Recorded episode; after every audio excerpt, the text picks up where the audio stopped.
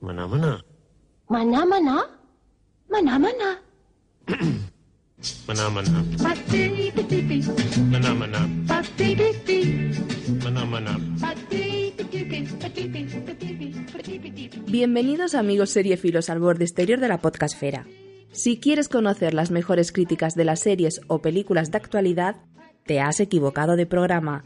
Sin embargo, si quieres un podcast de series o cines, con amigos entendidos en la materia te abrimos las puertas de Ni series ni serias.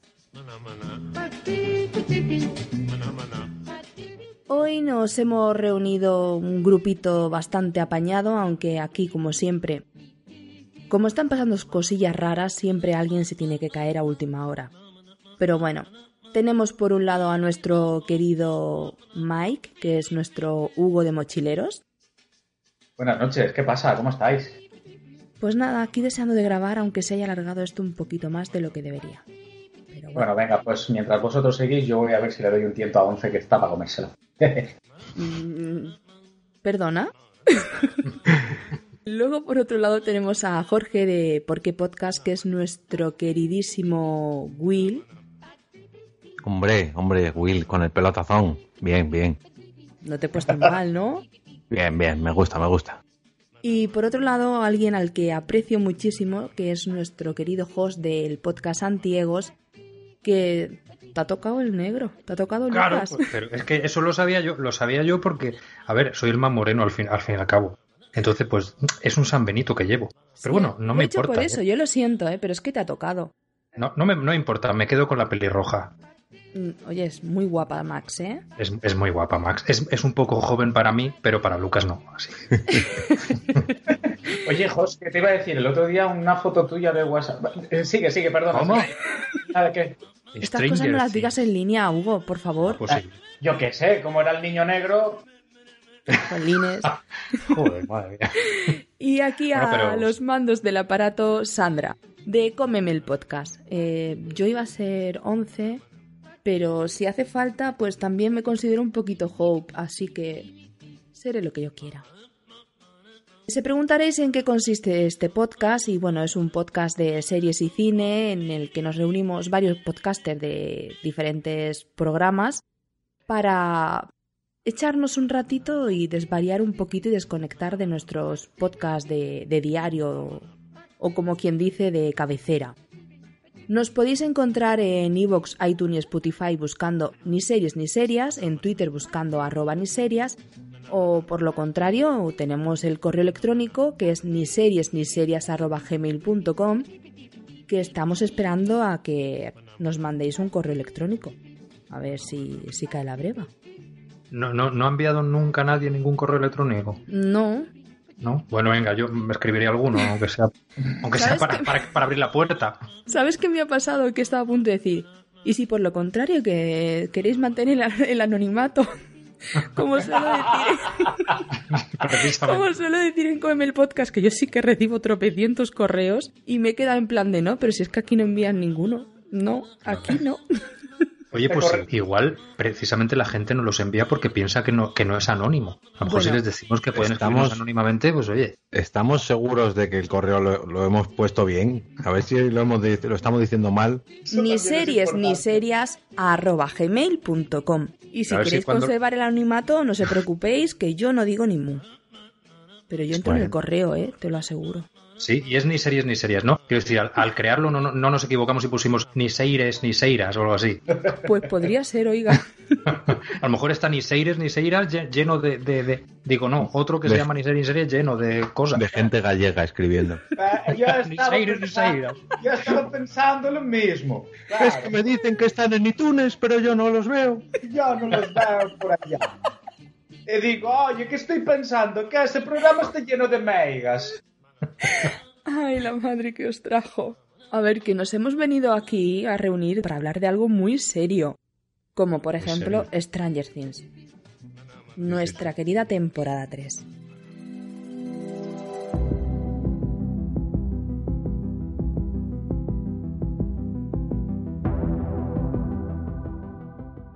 A ver, chicos, eh, una ronda rápida de sensaciones de la tercera temporada. Empezamos por Hugo. Pues a mí me gustó mucho, la verdad. yo sinceramente terminé mucho más contento que con la segunda temporada. Tuve la sensación, así en plan rápido, ¿vale? La segunda temporada tuve la sensación de que, pues un poco sorprendidos por el éxito atronador que había tenido la primera, quisieron estirar un poco el chicle haciendo algo muy, muy parecido, prácticamente idéntico.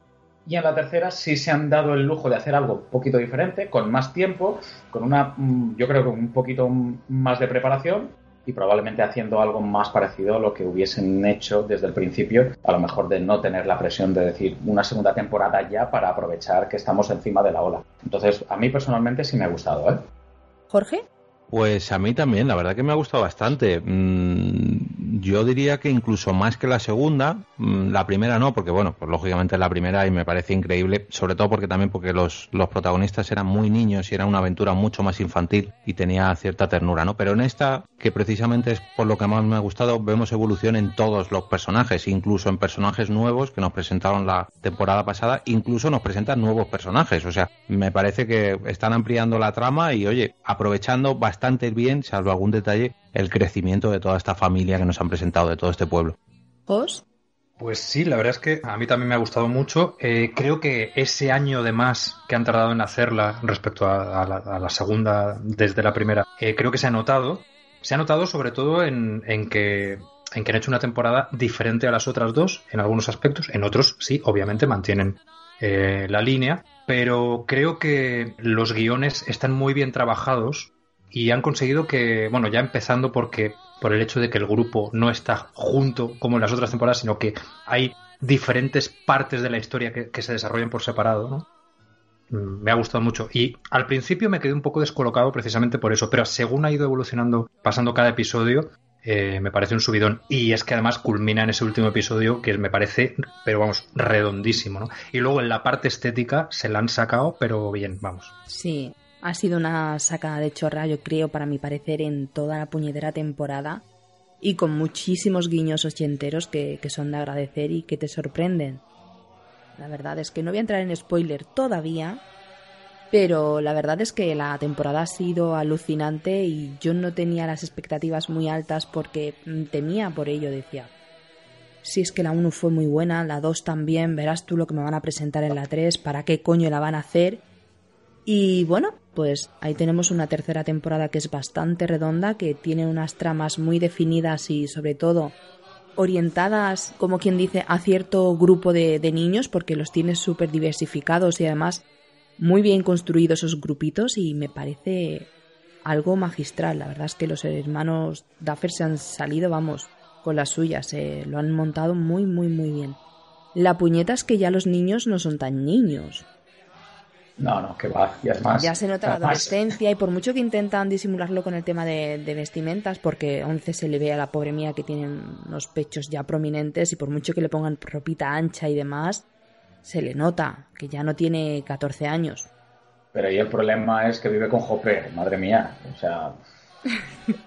claro, a ver, el, yo qué sé, es que el, el, modelo, el modelo que tiene en casa, pues no es precisamente el mejor como para estar a la última, ¿sabes? Y más en los 80, que, además fue una locura de, colores de neones después de, los 70 y ese maravilloso marrón con naranja. Eh, no sé, los 80 fue una explosión de color y, realmente pues la niña no vive esa explosión de color. Que, que, no hay nada en su casa que, que, no sé, que le haga pensar ni tan siquiera en los colores, que no sea... Sí, son colores neutros todos. Sí, sí, sí, pero todo, todo, todo, absolutamente todo muy color tierra, muy sereno todo. sí, ya te digo.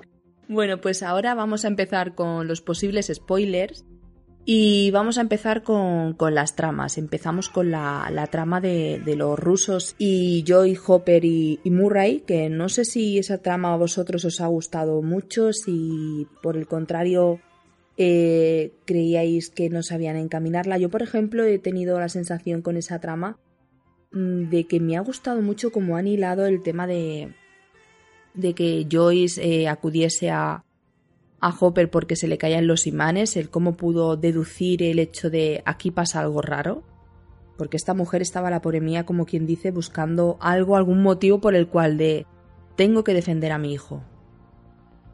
Y me hizo mucha gracia en el momento que se va, que convence a Hopper, se van a las instalaciones y ostras, vaya puto armario empotrado.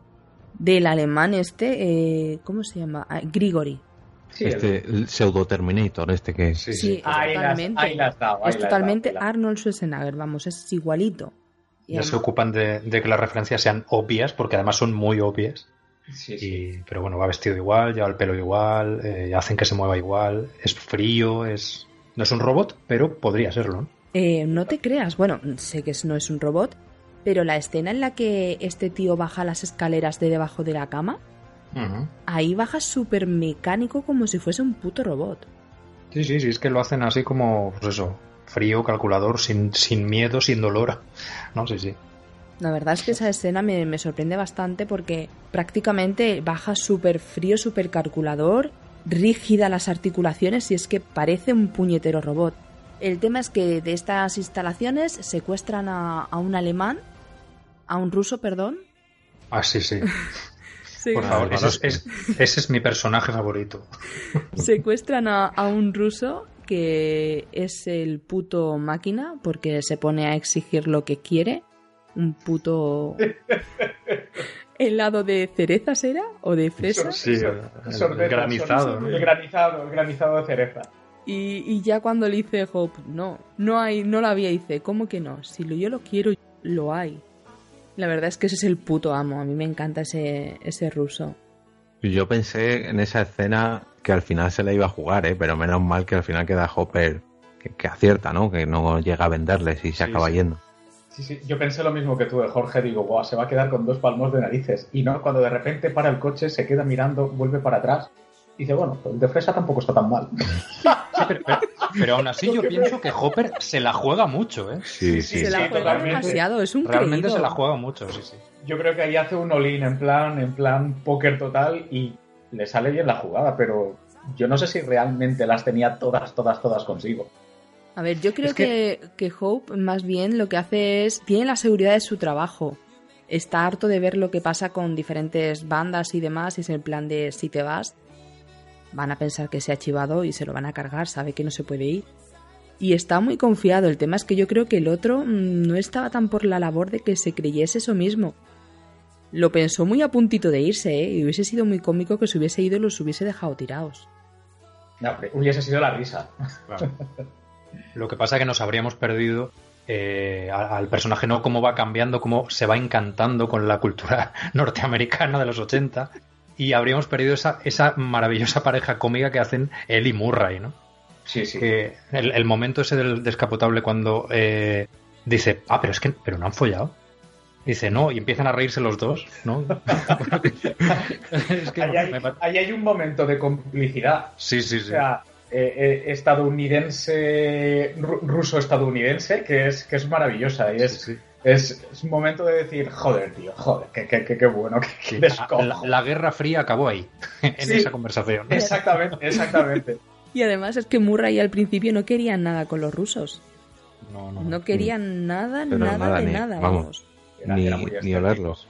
Sí, sí. Y al final se convirtió, vamos, en uña y carne. Fue muy, una pareja muy cómica, muy graciosa, la Sí, verdad. sí, Me hizo mucha gracia. Y bueno, llegamos a la feria.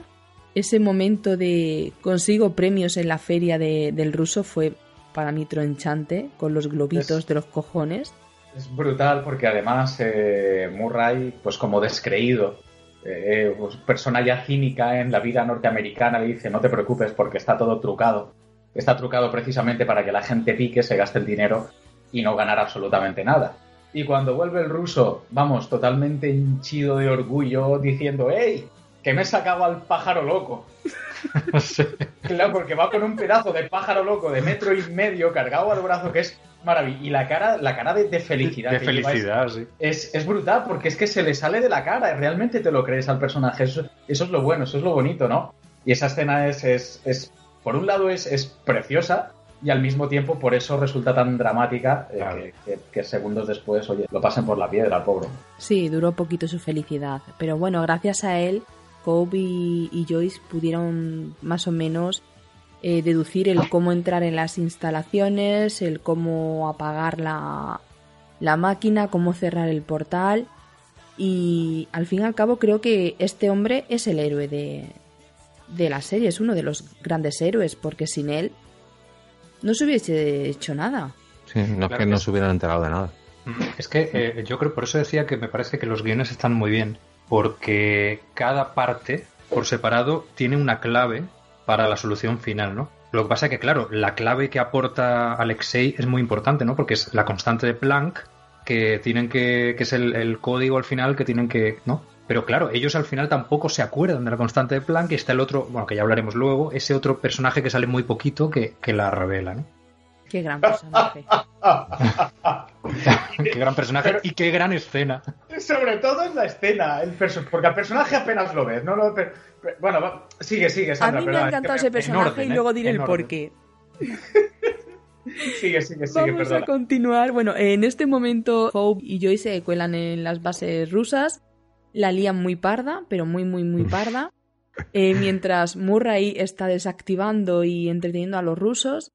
Y al final, pues terminamos con Hope haciendo un último acto heroico, dando su vida para, para como quien dice, pues que Joyce apague el reactor y cierre el portal.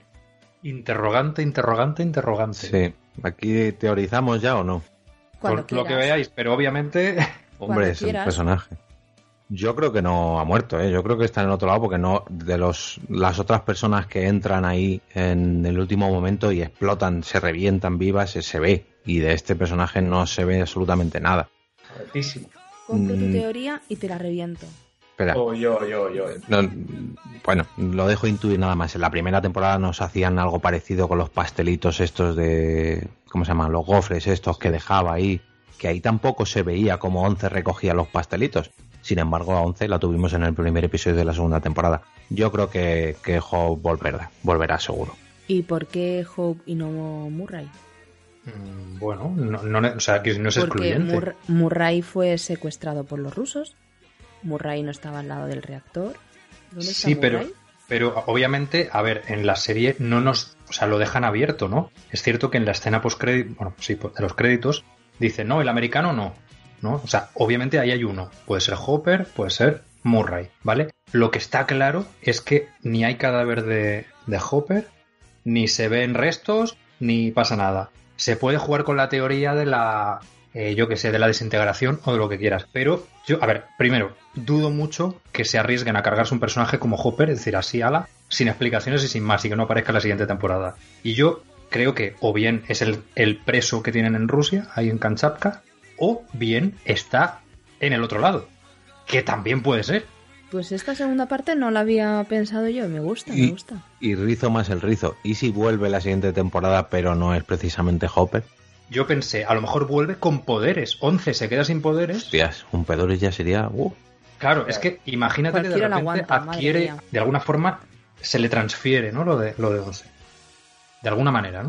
O sea, a ver, como Sí, tramas sí. y posibilidades hay muchas, ¿no? En realidad. Pero. Sí, porque que- ya lo dejaron intuir la temporada pasada con el capítulo Claro. ese que 11 se iba a otro lado y había más gente con... Claro, claro. O sea, entonces yo qué sé, yo todo esto mm, se puede plantear y, se- y yo más o menos me lo puedo creer. Pero lo que no me puedo creer es que no esté, que se haya muerto. Porque entre otras cosas, no es una muerte.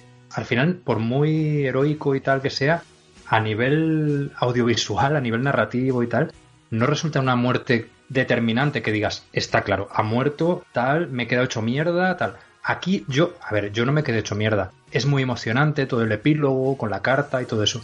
Pero no te quedas, yo por lo menos no me quedé hecho polvo en el sentido de, hostia, qué putada, como cuando matan a un personaje en Juego de Tronos, ¿no? Que dices, ¿cómo? Aquí es como, no, no, no, no, no, seguro que sale en la siguiente temporada. Es decir, dudo mucho que desaparezca. Es muy arriesgado, por otro lado, ¿eh? que A mí quiten. me spoilearon el, el final. Y además me lo spoilearon cinco minutos antes de estar viéndolo y me jodió muchísimo. Joder, qué, qué mierda. Sí. Eso, es para re- eso es para reventar a la Sí. gente a hostia limpia. Sí, a ver, lo hizo involuntariamente porque estaba haciendo yo una captura de, de una de las canciones, de la canción de esta temporada. Sabréis ya cuál es. Me imagino. Ojo. Y la puse en un grupo y por privado pues me soltó y dice, ¿qué? Menuda pecha de llorar me he dado cuando ha muerto Billy y cuando la carta de, de Hope, no sé qué, no sé cuánto, y era en plan de... ¿En serio? Y me dice, no, pero yo no he dicho que ha muerto nadie. Digo, no, no hace falta, me está diciendo la carta de Hope. ¿Para qué coño envía una carta? ¿Para despedirse? A mí me dejas de rollo. Y aún así, Cuando él estuvo leyendo la carta, estuve llorando a moco tendido, que Hugo puede decirlo, porque parecía una puta María Magdalena llena de moco y digo, ¡qué penita! ¡Qué triste! Y yo lo pasé fatal, lo pasé muy mal, muy mal, muy mal. Muy mal. Pues el caso es que a mí me resultó triste, pero al mismo tiempo lo veía como, no sé, como una tristeza muy dulcificada, ¿sabes? Como, a ver, es que era estaban triste- hablando de sexo. Entonces Joder, te que tomar era- un poquito a coña. Era en plan de no toques a mi hija porque es mía. es que rebaja mucho, eh, digamos, el, el tono, el tono triste, el tono melancólico, y le añade precisamente esa, esa pátina de, de humor por encima que, que hace que al final, no sé, te, tienes que terminar la temporada realmente con una sonrisa en la boca, más que, más que con otra cosa, ¿no? Y a mí me gustó, a mí me gustó mucho el, el final. Dudo que Hope, sinceramente, haya, haya muerto, pero no sé tampoco cómo lo van a resolver. La verdad es que me gustaría saber cómo lo van a resolver, aunque tampoco tengo muchas ganas de que alarguen demasiado más la serie, pero, pero bueno, es Yo- es que si lo pensamos, por ejemplo, en comparación al personaje, es que ahora no me acuerdo cómo se llamaba, el que era el novio de Joyce en la segunda temporada. El que- de que- cazafantasmas. el de. No, el No, de. El, de, los Goonies. No, Pero- Son, Son Astin. Sí, Bob, Astin. Bob, se llamaba Bob. Sí, el personaje de Bob. Eh, es decir, también es muy triste y muy duro, pero en ese, en- o sea, con ese personaje sabes, tienes la certeza y está clarísimo que muere. Sí, sí, Porque es un secundario, tú lo ves muy claro. No, sí, sí, pero que- lo que quiero decir es, si, el si un personaje importante muere, no se lo cargan así de un plumazo. O sea, se recrean un poquito para, por lo menos para darle una muerte digna, podríamos decir. Aunque en el caso de este personaje era muy violenta y todo eso, pero no te cabe la más mínima duda. Con Hopper, yo creo que es eso es desaparece. Es que no muere, es que desaparece. Todos, todos dan y damos por hecho que, entre comillas, que ha muerto, pero en realidad no hay, no sé, a nivel de guion no hay, y a nivel de narrativa, no hay ninguna, eh, nada que determine que efectivamente ha muerto. Obviamente es un final abierto. Eso es así. Igual luego, oye, él no quiere seguir o pasa cualquier cosa o lo que sea, lo deciden y se lo cargan. Es decir, pero ahora mismo no es así. Ahora mismo la puerta está abierta. Eso, Sí, eso está claro. mientras no hay cadáver, no hay muerto. Claro. Y lo- bueno, la puerta y la esperanza, para que no vamos a engañar. Yo preferiría que no muriera. O sea, Menudo chasco que nos vamos a llevar, como al final esté muerto. Bueno, ahí ya dependerá del contrato, vamos a hablar en plata, eh, dependerá del contrato de, la cuarta que- temporada que le ofrezcan. O sea, aquí la pela es la pela. Creo precisamente que lo que van por ahí los tiros, ¿eh? porque eh, ser. digamos que nos vale para las dos cosas. Nos vale para la teoría de qué puede haber pasado, porque como no lo muestran, no sabe, es Stranger Things y bueno, pasan cosas muy raras. Pero por otro lado, mm, si lo piensas, no había manera de escapar de ahí, porque hacia el portal hay una caída, o sea, no, no de un salto no llega al portal. Pero bueno, en teoría, si se queda ahí, muere hmm. pero no te lo muestran, que es lo que a mí me choca, porque esto, Hopper, si, te- si llega a morir, es que lo tienes que ver. De una manera u otra, te lo tienes que si Hopper, si Hopper muere ahí claramente, lo vemos como, no sé, en cámara lenta, como la luz se va iluminando, se le va viendo la cara, como que se va a despedir y tal, y entonces al final el gesto de dolor y tal. O sea, es decir, nos lo muestran para decirnos, eh, ojo, que este personaje ha muerto. Sí. Ya, ya os podéis despedir. Y Pero no se ve nada, como- desaparece.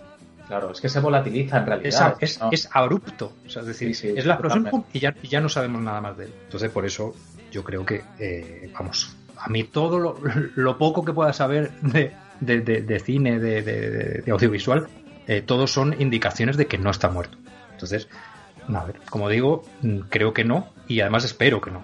Pues para saber la verdad tendremos que esperar un añito o, o dos. Yo diría que uf, tardarán lo mismo que esta última vez. Yo Lo que pasa que- mientras lo hagan bien me da igual lo que tarde, Claro, pero que lo hagan en ¿y qué pa- condiciones. dentro de dos años los chiquillos ya, mm, no sé, o sea, quiero decir, A ver, Lucas ya a ser- tiene barbita. No, no, si es que es que están, si aquí ya están nada más que tienen orejas y nariz y les ponen los, los- los pantalones cortos esos, es verdad, o sea, es como- se los ves ahí y dices, mira lo que bonito, esas Sí. orejazas y esa nariz. Sí, y además, mira, empezamos ahora con la, con la trama de los rusos y Dustin, Erika, Steve y Robin. Y justamente con esta trama sí que está muy reflejado el tema de que dice Jos de los pantaloncitos cortos. Que sí, sí. madre mía, es al pobre Steve como lo tenían puesto con, de marinerito. Maravilloso. Pero es maravilloso. genial, es genial. Qué Es- es gracioso. Que por cierto, eh, años 80, primeras, bueno, primeras no, en los Estados Unidos venía de antes. incursiones ya de, cómo los, centros comerciales se van estableciendo en, pequeños eh, centros de población y cómo de alguna forma, eh, aunque sea de, modo velado y, y cómo se ve también un trasfondo, cómo se termina poniendo a un centro comercial como casi como un virus, ¿no? Que, se puede terminar cargando en la propia vida de, una población, de, una pequeña ciudad y demás. De hecho, se muestra la muerte del pequeño comercio, es decir, varias, hay varias cosas, ¿no? Que así como muy por encima, pero, pero se ve, ¿no? Es decir, de alguna forma tocan ese tema también. Sí, porque, por ejemplo, Joyce quiere cerrar su negocio porque ya no tiene, no tiene ventas. Claro, está ahí la tienda medio vacía y, Eso Es. Que, que es una cosa que además me llamó mucho la atención porque pensé, claro, es decir, esto en los 80 pasó en Estados Unidos. Eh, los centros comerciales a España llegaron finales de los 90, una cosa así, más o menos, ¿no? Eh, masivamente, digo. Coño, si es que ya sabíais que iba a pasar esto también. Es decir, pero da igual, ¿no? Es decir, las cosas al final da lo mismo cuáles hayan sido las consecuencias en otro sitio aquí. Llegaron igualmente y efectivamente pasó, pasó lo mismo pasó lo mismo. Si os dais cuenta, además, para profundizar incluso un poco más en, esta pequeña, en esta microtrama, ¿vale? en esta tertulia de economía. En sí, eso me estaba fijando. Sí, porque somos expertos. ¿Qué razón tiene, Fodorico? Eh, además, si os dais cuenta, qué casualidad que precisamente la base rusa, o sea, el meollo del mal total y absoluto de la temporada, no está en otro sitio que en el subsuelo del puto centro comercial. O sea, que Si no, la metáfora, ¿no? O sea, es brutal. O sea, es que los centros comerciales, o sea, lo que hacen es contener el mal desde la raíz. O sea, es que mejor no se podía hacer. O sea, a mí me, me llamó mucho la atención, ¿no? Cuando vi todos estos detalles, digo, este qué cabrones que son, la madre que los trajo. Pero es que además está todo muy bien hilvanado, porque, eh, por ejemplo, el centro comercial, bueno, ellos van al cine a ver, bueno, no, se cuelan, no, se van, pasan por una sala en la que están eh, poniendo eh, Day of the Dead, creo que es, ¿no? El Día de los Muertos Sí. Y además hay un cartel y todo anunciándolo. Claro, porque era de esa época además. que es la segunda parte. Se cuelan a través de la heladería.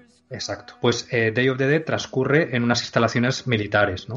De, no sé si del gobierno, pero son unas, como unas instalaciones militares. Pero es que además la segunda parte, es decir, Down of the Dead, que es la, mm, el amanecer de los muertos, transcurre en un centro comercial. Pero es que luego todo el tema de los centros comerciales está eh, presente eh, como referencias a otras cosas durante toda la serie, porque, a ver, obviamente, Regreso al Futuro tiene su momento en el Twin Pile Mall, donde prueban la máquina del tiempo y pasan todas esas cosas. Es decir, está todo ultra conectado, que lo han hecho de una manera que, además, creo que está hecho como. No es nada forzado. Lo puedes identificar, pero no dices, anda, esto lo han metido aquí a capón para que se note, ¿no? Es decir, están, ahí están las referencias, pero están eh, lo suficientemente visibles para que las veas, pero que no molesten. No, está todo súper rodado. Nada más tienes que ver que Dustin llega del campamento y bueno, monta una antena super heavy para poder hablar con su supuesta novia, con Suzy, porque es con Z, es Suzy. Y justamente Dustin empieza a decir que, ay, ¿cómo, ¿cómo, dice? Que está más buena que... Sí, que... La famosa de la época, es que no me acuerdo del sí, nombre. Sí, claro, es una de, una de, las famosas de Phoebe Cates. Exacto. Que yo pensé, cuando salga la niña, y como salga la madre, ojalá me hayan puesto a, a Phoebe Cates, de verdad, ¿no? Pero no, no. No llegó a salir, no llegó a salir Y bueno, el tema es que mientras Dustin se ve el pobre mío solo porque aquí están todos pelando la pava, se encuentra solo y intercepta unas señales de los rusos y va a la heladería a comentárselo a Steve, al cual tiene un gran aprecio y que de la temporada anterior... Ojo, ojo a esta piña que han hecho los adultos, ¿eh? O sea, los adultos, los niños. Sí, sí. Porque, bueno, niños, es que aquí entra ya la cuestión de que mm, normalmente en Stranger Things nos dividían en, en tres tramas, por así decirlo, la de los adolescentes, la de los adultos y la de los niños, pero aquí ha habido como una trama intermedia donde se han mezclado eh, niños, preadolescentes, adolescentes y adultos. Sí, sí, vamos.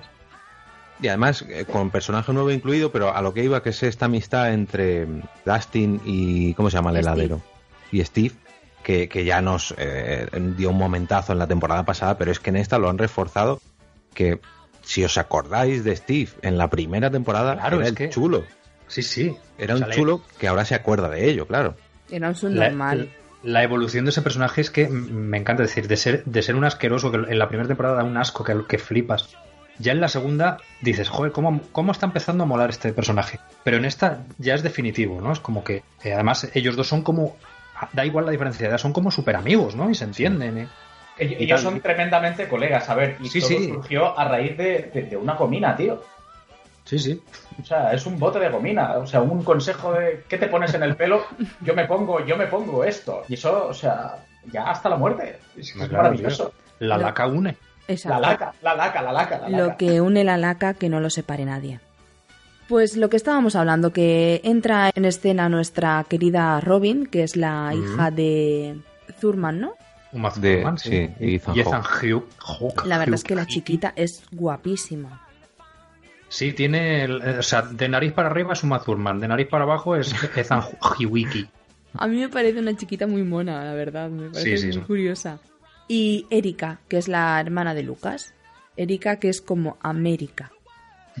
Sí. Er- Er- Eri- Erika es una crack, pero una Sí. crack absoluta. Es una, es una fucker de 8 años, de estas que dices, la mato, la mato, hostia, la mato, tío, que no puedo con ella. Es, es, Es, como la una típica niña repelente. hostia, es Sí, pero una es- especie de Sheldon pequeñito, concentrado, que dices, le daría de hostias y hasta, hasta no poder más, tío, porque es que da mucha rabia ese niño. Por eso está tan bien hecho, joder. Sí, yo no Pero sé. es que a- además la niña es que es muy buena. O sea, la actriz es muy buena, lo hace, lo hace muy bien.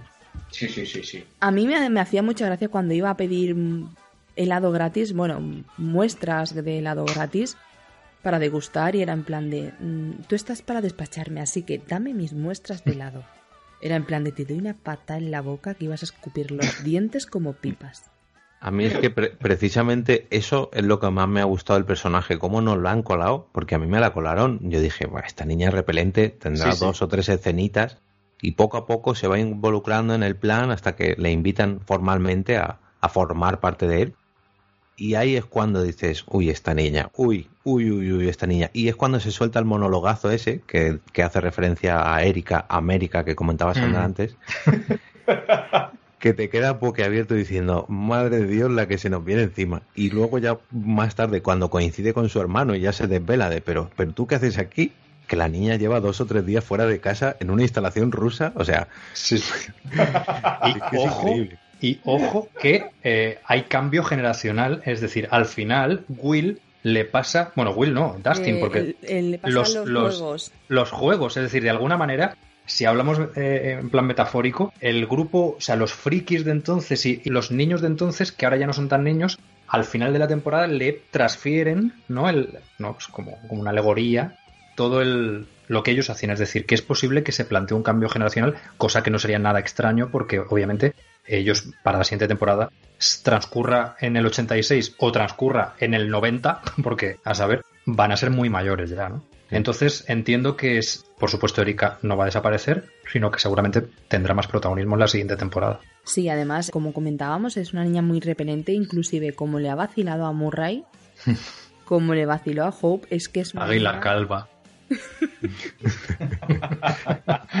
Es que es una niña súper rebelente, pero a la misma vez la, la ves y le dices, me encanta. Eres muy hija de puta, pero me encanta. Y bueno, primero gracias a Robin consiguen traducir el mensaje ruso, porque ninguno de los dos sabía lo que estaban diciendo. Y gracias a Erika consiguen entrar en el almacén en el que los rusos utilizaban a modo de ascensor para pues para llegar a su base militar. Y claro, es muy gracioso porque en el momento se cuelan en el ascensor, salen, eh, como ves cómo están llenos de frascos verdes que en ningún momento dicen lo que es. eh, sabemos que es algo jodido, que es algo peligroso, pero no dicen lo que es, ¿no? No, pero es como una especie de combustible o algo así para la máquina, o un ácido o alguna cosa Sí, así, Se, decir- se da a entender, se da a entender. Eso te iba a decir, es un combustible, pero a la misma vez es demasiado corrosivo. Es algo jodido. Y bueno, el momento de pis desde arriba y demás, eh, la verdad es que nos han dado momentos muy cómicos. Y terminamos pues con nuestra querida pareja dividida en dos, bueno, nuestro querido grupo dividido en dos parejas. Nuestro querido Steve, Steve. está con Robin, al que le está dando a él una paliza porque se creen que son espías. Es que- Ese momento es brutal, ¿eh? es que yo no sé, la verdad, pobrecillo, me dio mucha pena. Él diciendo que no, que no es espía, que solamente han sabido descubrir el... Y toma hostia, y toma hostia. Y te Que le pincho de verdad. Y más que hostias. Y le pregunta el tío que trabaja en una heladería. Dice, eh, entre, eh, o sea, el, todo el helado que queráis. Él pensando en la niña pequeña y diciendo, venga, va a ver si los convenzo igual. Y que no, tío, no. Que, que aquí no se funciona de la misma manera. Y le meten una somantapalos, tío, que lo dejan más tieso que la mojama. Pobrecito, le dan hostias por todos lados y es que no puede ser. Y no, bueno, luego se va de Dustin y Erika a, supuestamente escapan y terminan salvándolo, pero hay una escena que me parece muy graciosa porque están frente a un ventilador que tienen que parar y Dustin le dice a ella que es una pardilla. Y se le pone a hablar de mi pequeño pony y le dice Erika, ¿y tú cómo sabes eso? dice, porque yo también he sido pardillo. y consiguen parar el ventilador a través de los conductos de- del aire, de la- del aire acondicionado y demás. Y terminan con un carrito de golf, porque no sé cómo decirle a ese carro. Carrito Sí, de los- golf. Sí. O sea, es el, el típico. A ver, si os acordáis de los. de Creo que era eh, Los Increíbles. Pues el típico cochecito para dentro de las instalaciones de. O Austin Powers. Austin Powers, exacto. Y además es que es del mismo estilo, del mismo rollo, precisamente, sí, sí. Típico cochecito mini Winnie, yo que sé, es un Dacia, ¿vale? Un coche para moverse por interior o algo así, ¿no? Exactamente, sí, sí, es casi de juguete para, para funcionar por interiores, eso es. Sí. Sí, sí. Y consiguen, pues eso, salvar a nuestra querida pareja de Steve y Robin. Lo saca de la instalación de los rusos, suben a través del ascensor. espera, espera, espera, espera, espera. A mí me gustaría destacar ahí un momentito que es esta, esta serie de, mm, de declaraciones que empiezan a hacerse eh, Robin y Steve, que al principio cuando se quedan solos eh, y les drogan, sobre todo, eh, Robin mm, como que insinúa que iba muy detrás de Steve, porque él era un super crack en el instituto y eso, y se da a insinuar como que, bueno, pues que iba detrás de él, pues, pues para tener cierto Yo creo acercamiento, que ¿no? Prácticamente no lo insinúa, sino que lo dice, a ver, ¿no? Sí, pero luego me descoloca mucho. Sí, lo que pasa es que está muy bien hecho porque lo que dice es, eh, yo estaba celosa porque tú solo mirabas a fulanita, ¿no? Pero claro, él estaba ella estaba celosa de ella, ¿no? Eso es. Lo que pasa es que lo cuentan de tal manera, lo hace de tal manera. eh, a ver, está, está un pelín pillado por los pelos, es decir, es muy tramposo el momento, ¿no? Porque ella perfectamente podría haber sido mucho más clara Eso al, es. al decírselo ahí, ¿no? Pero está hecho así para que luego haya como el giro y tal, porque todos era como, vale, estos van, se van a liar claramente porque tal, ¿no? Claro, es que bueno. esa información de que ella está celosa en realidad de la chica, Claro. no de él, te la desvelan cuando parece que él se está enamorando de ella. No, no justo cuando ella se está declarando. Ella está diciendo que bueno, que iba detrás de él porque quería estar cerca de él y de su amiga y no sé qué, pero y el otro dice, uy, pues a lo mejor me convendría haberme relacionado con esta chica y cuando parece que se ha enamorado es cuando la otra revela que, que en realidad le gustaba una chica y que es lesbiana. Entonces, ese juego a mí me ha gustado mucho porque ha durado muchos capítulos, o sea, no sé, muchos, tres, Sí, cuatro ha capítulos. habido como una tensión sexual que nunca Claro. ha sido existente. Claro, que nos han engañado. ¿sabes? Pero lo que dice José es cierto, que es verdad que nos la han engañado muy bien, pero una y no más, porque Claro. te la cuelan una vez, pero de hecho hay otra declaración también de otra homosexualidad en el grupo que luego comentaremos, pero Sí. esa es mucho más clara. Eh, esta nos la han jugado Sí, ahí. pero es, es mucho más clara y sin explicar tanto, sin dar Eso tantas es. explicaciones, ¿no? Sí, sí, sí. Y esta nos la han, pues eso, que nos, nos la han colado y bueno, esta vez me la creo, pero una y no más. O sea, Claro. en la siguiente temporada, por favor. Para mí la lógica es, están en el suelo, que han intentado con las sillas, tal, se han caído. Están de alguna manera eh, sincerándose porque saben que van a morir. No sé qué. Son Chica, dos sacos en- de hormonas. Claro, en lugar de coger y decirle, eh, es que es que no sé, es que no sé qué. No, chica, eres lesbiana, te gustaba una tía de tu clase, dile eso, macho. O sea, es decir, Pero no, tenemos es decir, que entender la lógica también- dice que, te- que, que no sé. Tenemos que entender también que en aquellos años la homosexualidad es no estaba bien visto. Eso Bueno. es lo, justo lo que yo iba a decir también. A ver, Era, era otro momento, también es, es Es, que cierto. hoy en día vemos a una chica homosexual y es en plan de, ole tu coño, vive tu sexualidad como te dé la gana. Pero es que inclusive ya no te, estoy- no te estoy hablando de los 80, te estoy hablando de los 90. Pero sí Todavía está claro. no estaba visto. Y Pero el tema, mujeres, el ¿eh? tema, el tema lo saca ella. Es decir, ella es la que empieza a contarle esa historia que acaba en confusión, digamos. Es decir, nadie le ha obligado. Además, se creen que se van a morir. Es decir, perfectamente A ver, la lógica dice que si en ese momento empieza a contar esa historia, le dice la verdad verdadera, ¿no? Por eso creo que es un poco tramposo, ¿no? Es decir, eso está, esa conversación existe ahí como sembrado para que luego, cuando están todavía con el efecto del pentotal y con el baño El del baño. cine, él se confunda y entonces ella le diga, ay, perdona si te he confundido, pero esto es así, ¿no? Es decir, es lo que dice Jorge, es decir, una y no más. Es decir, la próxima vez que intenten hacer eso, diremos, sí, sí, claro. Bueno, No. mm, todavía está por resolver. No te extrañes de que al final estos dos terminen liados y ella lo que quiere hacer es un algo retorcido en plan de no sé por dónde salir, prefiero salir y decir que me gusta tu amiga antes de que me gustas tú. Mira, yo estoy de acuerdo con lo que decís del, tema de que es muy tramposo, pero sí es cierto justamente con respecto a, la situación, al momento en el que ellos dos están viviendo ahí, que si ya la situación es complicada a pesar del pentotal y demás, el hecho de que la época de la que estamos hablando, eh, mediados de los 80, estamos hablando de hace 30 años, la chica se lo quiere decir, pero yo creo que ni tan siquiera encuentra la forma de hacerlo simplemente por miedo, porque en esos momentos es algo, ya no es que esté mal visto, sino que ya realmente lo está pasando mal, a pesar de todo. Entonces, a ver, a mí sí me la cuelan, a mí personalmente me la cuelan. Cuando se descubre el pastel, yo me quedé pensando y dije, hostia, qué bien lo habéis hecho, a pesar de que me la habéis intentado colar, y lo habéis hecho precisamente porque habéis intentado darle el girito, creo que lo hacen bien y creo que lo hacen muy creíble en ese sentido. O sea, si te pones en, en la piel, en el momento, en la circunstancia, en, en- todo lo que rodea, ya incluso a nivel eh, eh, eh, social en esos momentos, a mí personalmente me la cuelan y me la cuelan del todo, ¿eh? Sí, pero si a mí lo que me gusta realmente es que esa revelación rompe las expectativas del espectador, rompe los estereotipos de lo que se suele hacer en todo este tipo de series y eh, pone sobre la mesa un tema que, oye, cada vez está más presente y que me parece muy bien.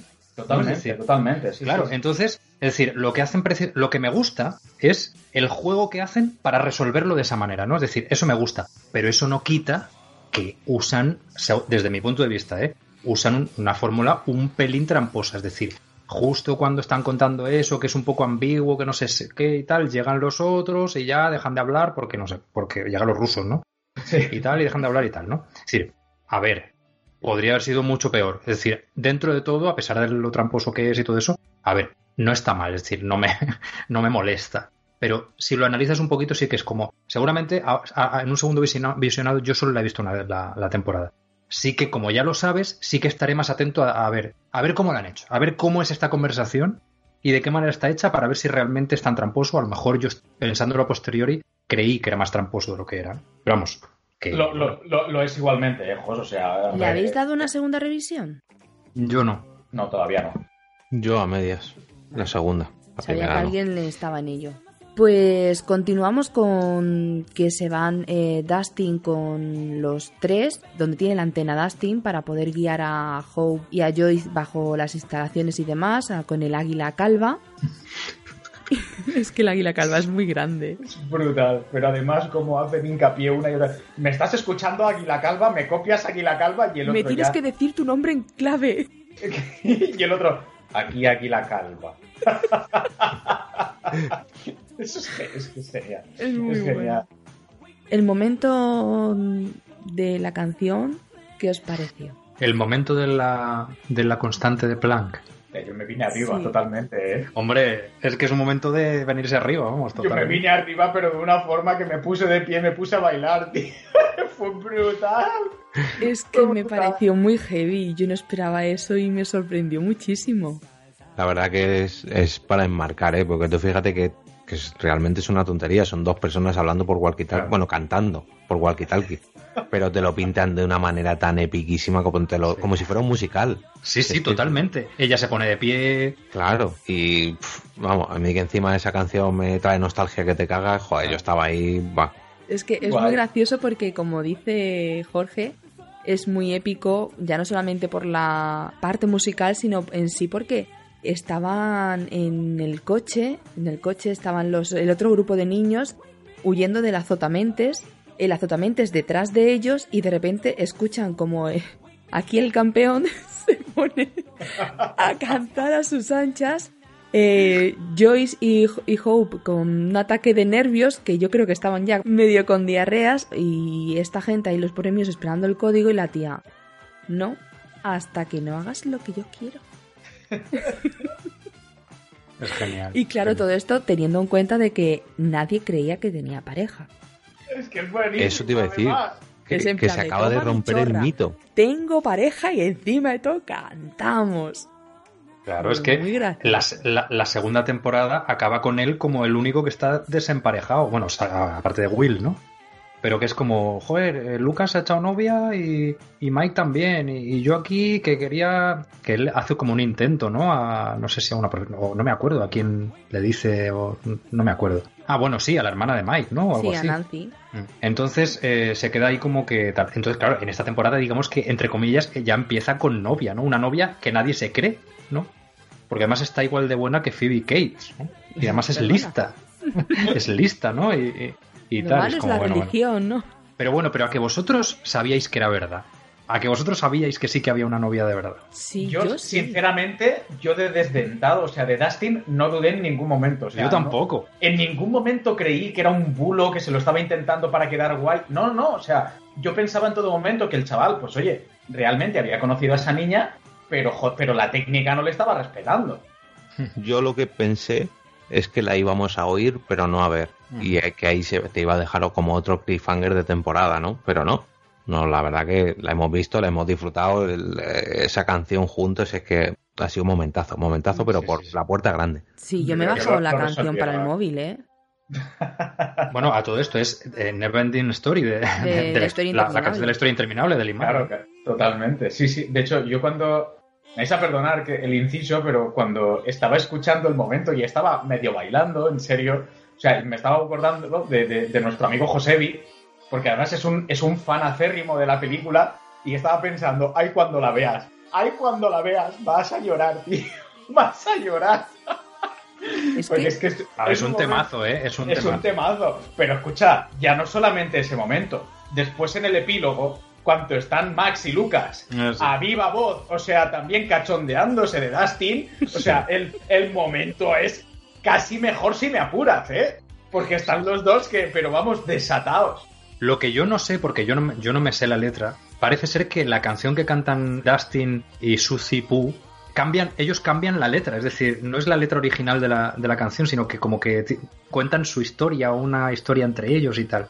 Porque además, de hecho, luego al final, eh, los otros cuando se están cachondeando le dicen, y pero ¿y cómo? No, pero ¿cómo era, eh, cómo era la letra vuestra o algo así, ¿no? Como que Sí, sí, sí, sí, sí. sí.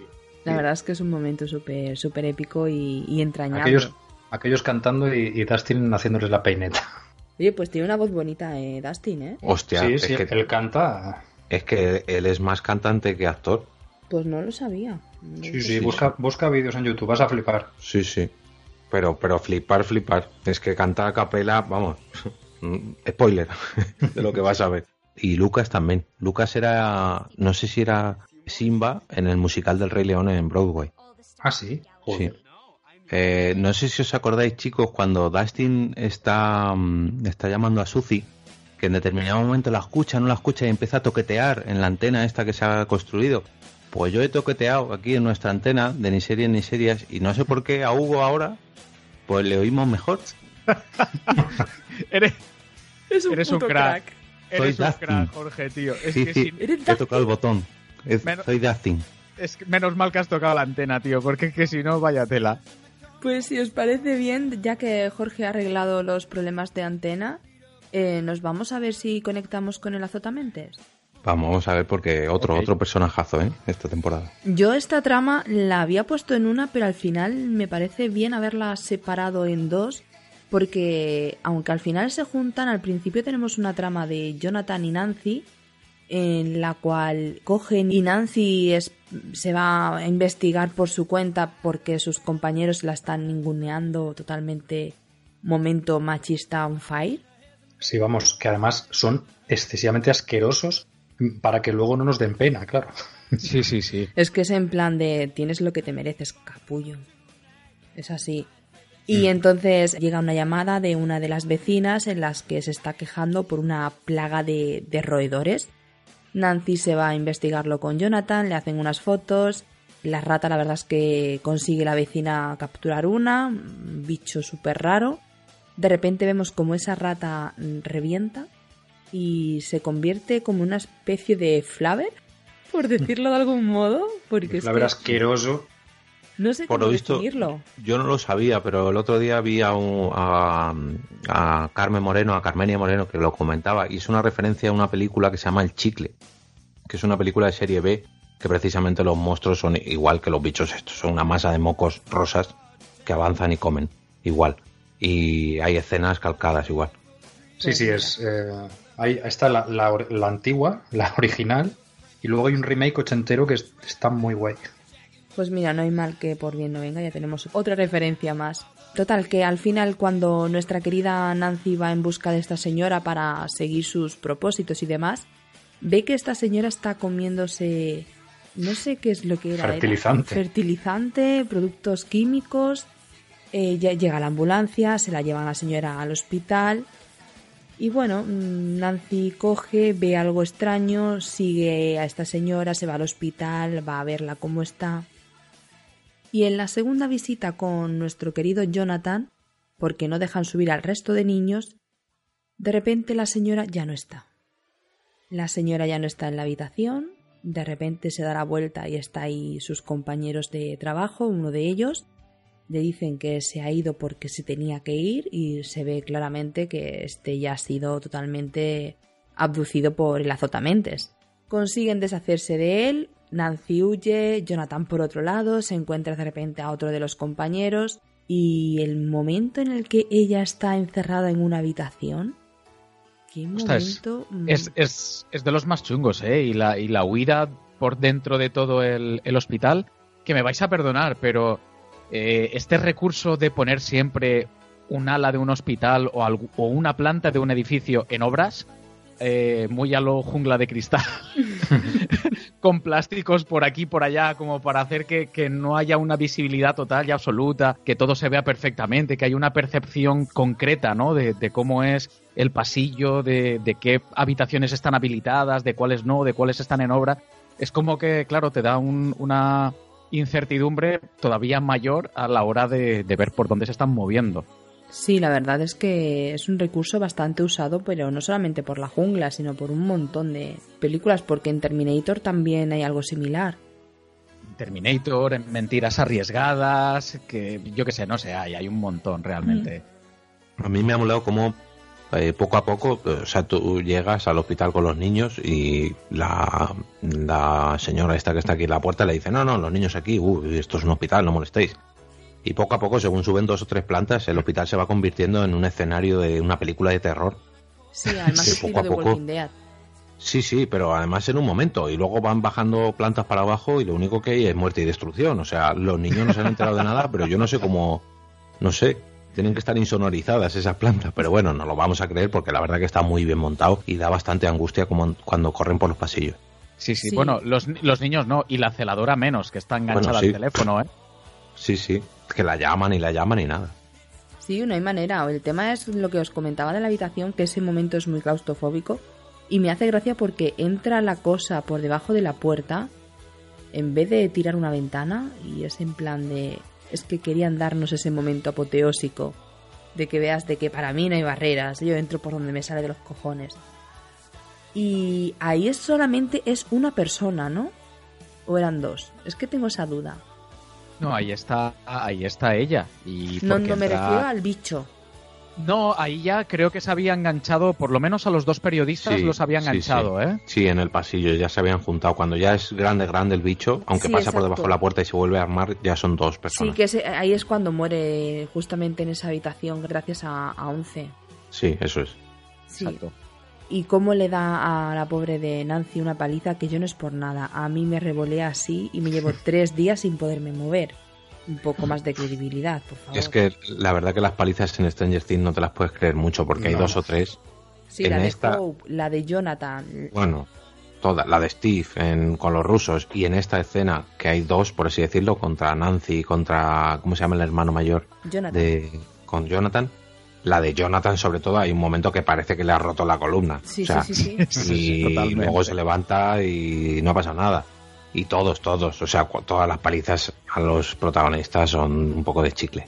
Sí, la verdad es que es alucinante, no, no tiene sentido alguno. Pero bueno, aquí termina la trama de, de estos dos hasta que llega la siguiente trama en la que ya se van a unir a los nenes, pero ya esto mucho posterior. Empezamos con los nenes y con Billy, que Billy aquí es el malo, bueno, bueno, malo, no sé cómo definirlo. Sí, porque Billy de niño tiene poco. Pero Billy es el, el malo, entonces no es los niños. No, Pero el papel que le dan a Billy al principio con las mamás, ostras. Claro, De, de malote, de malote detrás de las MILF, guau, ese es brutal, ¿eh? claro, claro. Madre Es- mía. Ese papel de mojabragas, ¿quién no lo ha tenido? ¿Nunca Pero habéis de ido a una piscina o qué? ¿En la que el socorrista esté bueno o qué? ¿Qué pasa? Pues O la yo es que no, no, no sé, no sé si he ido a alguna piscina con socorrista. Es que aquí somos muy, muy bestias. Ya, ya veía yo algo Pues- raro. Pero fí- fíjate que, que si este Billy no hubiese quedado con la madre de, de Mike, eh, no le habría pasado eso. ¿Sabes? Si se hubiese quedado en su casa tranquilamente, no le habría enganchado el, el bicharrángano ese en la metalúrgica esa es o lo que que una aquí. pajilla a tiempo no Eso viene mal. es. Ujú. Una pajilla a tiempo siempre viene bien, chico. Claro. Pero bueno, decide ir en busca de la madre de, Mike, tiene un accidente, entra en una especie como de, de fábrica abandonada y allí tenemos a el azotamentes, que yo tuve, estuve temiendo por una de las partes porque parecía una araña y solamente sabía pensar en la persona que más miedo le dan las arañas y decía, pobre Hugo, pobre Hugo, pobre Hugo. pobre Ya. Hugo". Oye, una, una cosa, un, un inciso, porque en, en la versión traducida yo la he visto doblada, ¿vale? Al castellano, pero si no recuerdo mal, el cartel de la supuesta fábrica rezaba Fireworks, que si no me equivoco son fuegos artificiales. Que de alguna forma también al final es lo que utilizan los niños, niños entre comillas ya, en el centro comercial para amedrentar al bicho. Es curioso que la fábrica abandonada, digamos, de su kriptonita, al final es un poco lo que le termina haciendo un poco mella. O sea, lo vi también como una especie de juego de algo que me hace daño, es precisamente donde voy a crecer y donde me voy a hacer más fuerte. Es una tontería, ¿no? Es, es simplemente como una especie de dicotomía que le vi yo. O sea, igual me estuve comiendo también la pelota un poco de más. Pero no sé, me, me- me hizo gracia. Yo es que no me había dado cuenta que ponía... Pero Fireworks entonces es el, el- el título de la... porque es una acería, ¿no? Ellos, es que, es que ellos lo traducen como acería, pero si veis el cartel, si no recuerdo mal, eh, pone el nombre, no sé qué, Fireworks. Y Fireworks creo que, vamos, mm, si no me engaña la mente, son, son fuegos artificiales en, en inglés. Sí, Bueno, pero no, que a lo no mejor es un seguro, apellido, ¿eh? ¿sabes? Que a lo Igual a- mejor es- Escucha, que igual a lo mejor es simplemente una traducción que hice yo así de forma literal y estoy metiendo yo la gamba también, hasta el corvejón.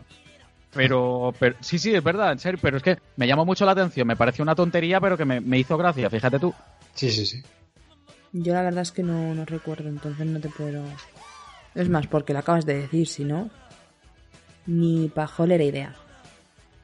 El tema es que nuestro querido Billy entra en el almacén, de repente se ve como es abducido o subyugado por, por el azotamentes y se convierte pues en un zombie con Billy ahí en su interior luchando por querer salir pero sin poder y haciéndose de un ejército.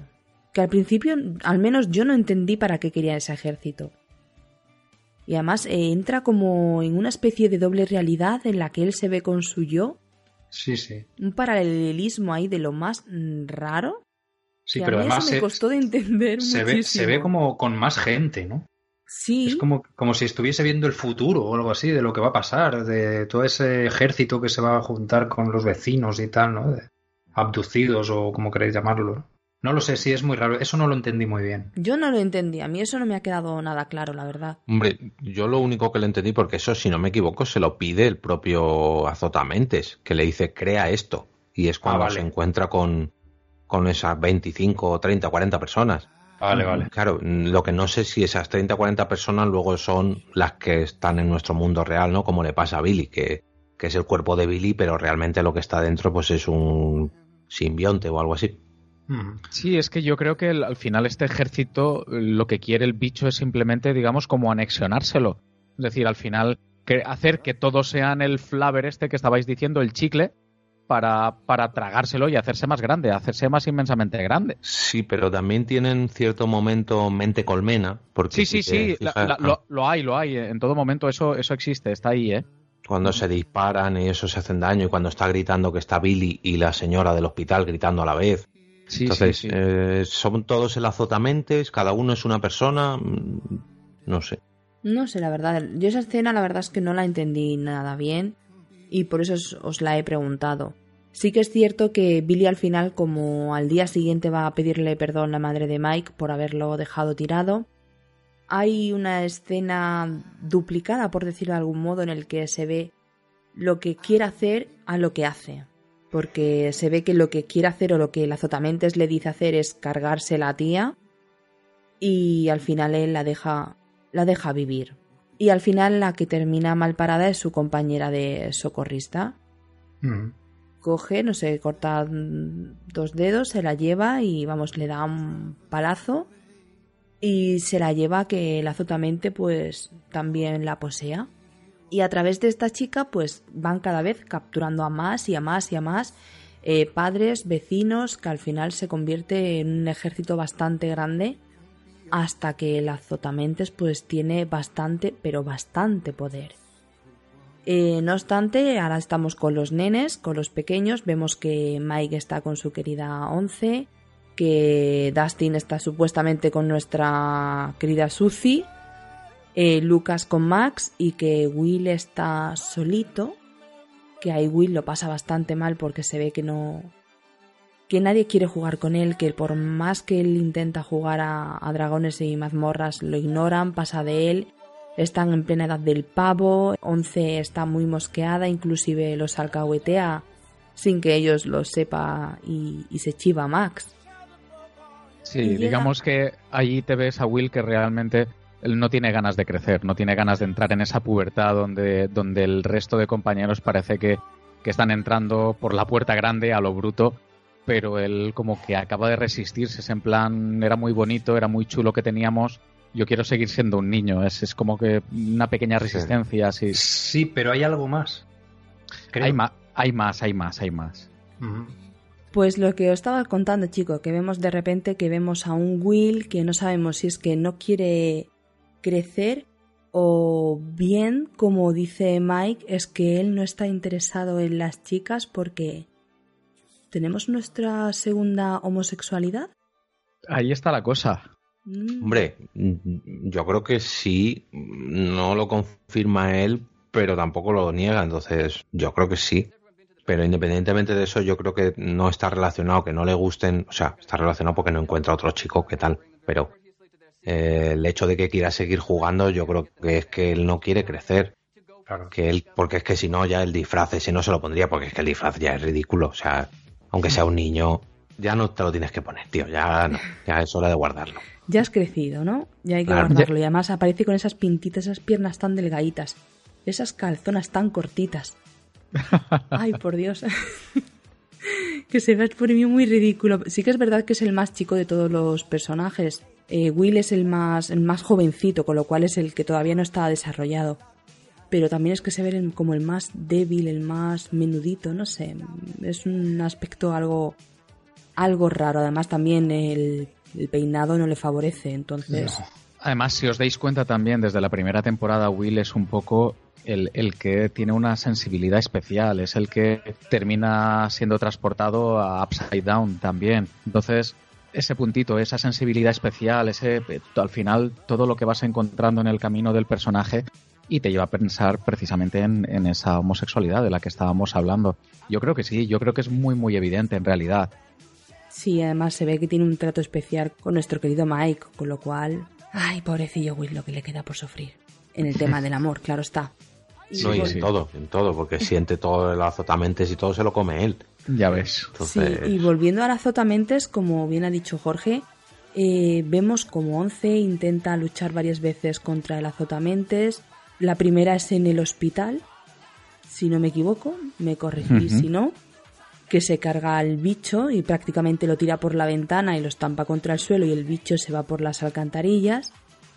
Luego intenta conectar con Billy para ver dónde, dónde está, qué es lo que está pasando, porque consiguen descifrar que Billy ha pasado algo y que, como quien dice, ha secuestrado a, a la socorrista y que algo malo se intuye.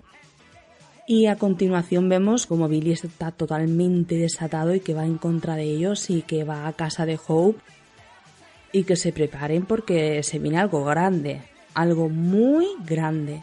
Cómo destrozan esa casa de, de Hope y cómo parte la cabeza del azotamentes en dos y cómo el azotamentes le muerde y se clava en ella.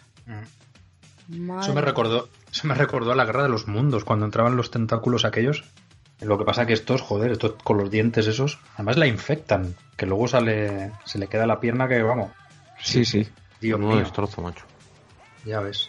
Lo que decís antes, o sea, aquí las heridas que sufren, las hostias que se llevan, son tremendas, vamos. Sí, prácticamente a la única que vemos sufrir por las consecuencias de los golpes o las heridas es a, a 11. Sí, pero en, teoría, porque luego hay momentos que están corriendo y ella está corriendo tan chibri. O sea que Pero porque ya se Ay. había sacado el bicho, hombre. sí, ya, pero bueno, Sí, pero han pasado una hora, 11. dos. Sí, pero, sí, que, no, no. pero que eso duele, no me fastidies. O sea, sí, yo, yo entiendo a Jorge, que tiene razón, tío. Pero bueno, hay que creérselo. Sí. Hay una cosa que decir de esta tercera temporada que ya sí que sí, los efectos especiales en, en Stranger Things. O sea, Netflix está apostando el todo por el todo, ¿eh? No, no, no, Porque o es sea, que esto es eso- como una película ya. Eso es que no tiene. Eso no tiene, o sea, eso, a, a ver, o sea, es- los efectos especiales, tal como están haciendo ahora ya ciertas series, y en este caso está, es que están perfectos. O sea, esto hay películas que no llegan a ese nivel. Hace 10 años, eh, yo creo que era mm, solo las grandes producciones llegaban a, a un nivel así, más o menos, ¿eh? O sea, es- esto es lo, lo- lo mejor que se puede hacer. Yo no sé, a lo mejor dentro de 10 años lo vemos, lo vemos antiguo, no lo sé, pero hoy por hoy y, y lo decía antes, ya no solamente en cuanto a los efectos, sino al, a todo el tratamiento de la imagen, Sí. a la fotografía, todo eso, es espectacular esta tercera temporada. O sea, es, es brutal cómo se ven los cielos nocturnos, cómo, o sea, no sé, está, me parece súper, súper bonita de ver. Sí, es lo que decía Sí. antes. Esta serie tendría que ser digna de ver en un cine. Sí, sí, sí, Por totalmente. lo menos esta tercera temporada, buah, sería brutal, ¿eh? Porque Sería los un efectos pasote. especiales que tiene el, el tema de la iluminación, de es que es alucinante, es que te quedas corto.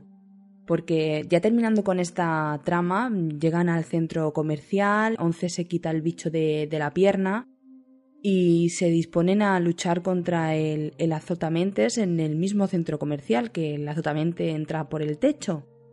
Y allí se encuentran eh, con nuestro querido Steve y demás, y se ponen a pelear, como han dicho al principio, como habéis dicho, con fuegos artificiales, como dijo antes Hugo. Ese momento Sí. del azotamentes rodeado de fuegos artificiales ostras, brutal, ¿eh? Es alucinante. Sí, sí, sí, está muy bien parido. Es lo que estaba diciendo ahora Jos precisamente, que con el tema de los efectos especiales, los efectos visuales, ya no es que hayan echado el todo por el todo. O sea, aquí estamos realmente hablando de, una superproducción. En realidad, lo que pasa es que en formato serie en lugar de formato película. No hay, no hay ningún tipo de recorte, creo yo, pero porque es que el rédito que le están sacando a esta serie en cuanto a lo que son eh, televidentes y después, por otro lado, estoy seguro de que las suscripciones a Netflix eh, se han multiplicado por muchísimo simplemente para este mes por lo menos ver la serie tiene que haber sido brutal. O sea, son datos que, que- no conozco ni idea, pero es que estoy seguro que se han incrementado muchísimo simplemente por el hecho de ver la tercera, la tercera temporada de Stranger Things. No me cabe ninguna duda. Bueno, no sé, creo que el otro día puso Jorge un enlace en el que decía que ya había superado los 70.000 euros. 70 Eh, 70.000 Como no, no- al menos a mí no me suena, pero en euros, hombre, sería Bueno. en, visi- o sea, en visita, no en, en espectadores. Ah, Claro. espe- Ah, yo digo, entonces, sé. entonces leí yo mal, perdón. No, pero lo que eh, sí que me suena compartir un enlace de que se había convertido ya en la serie más vista de todo Netflix. Sí, sí, sí, o sea, sí. en la temporada más vista de todo Netflix.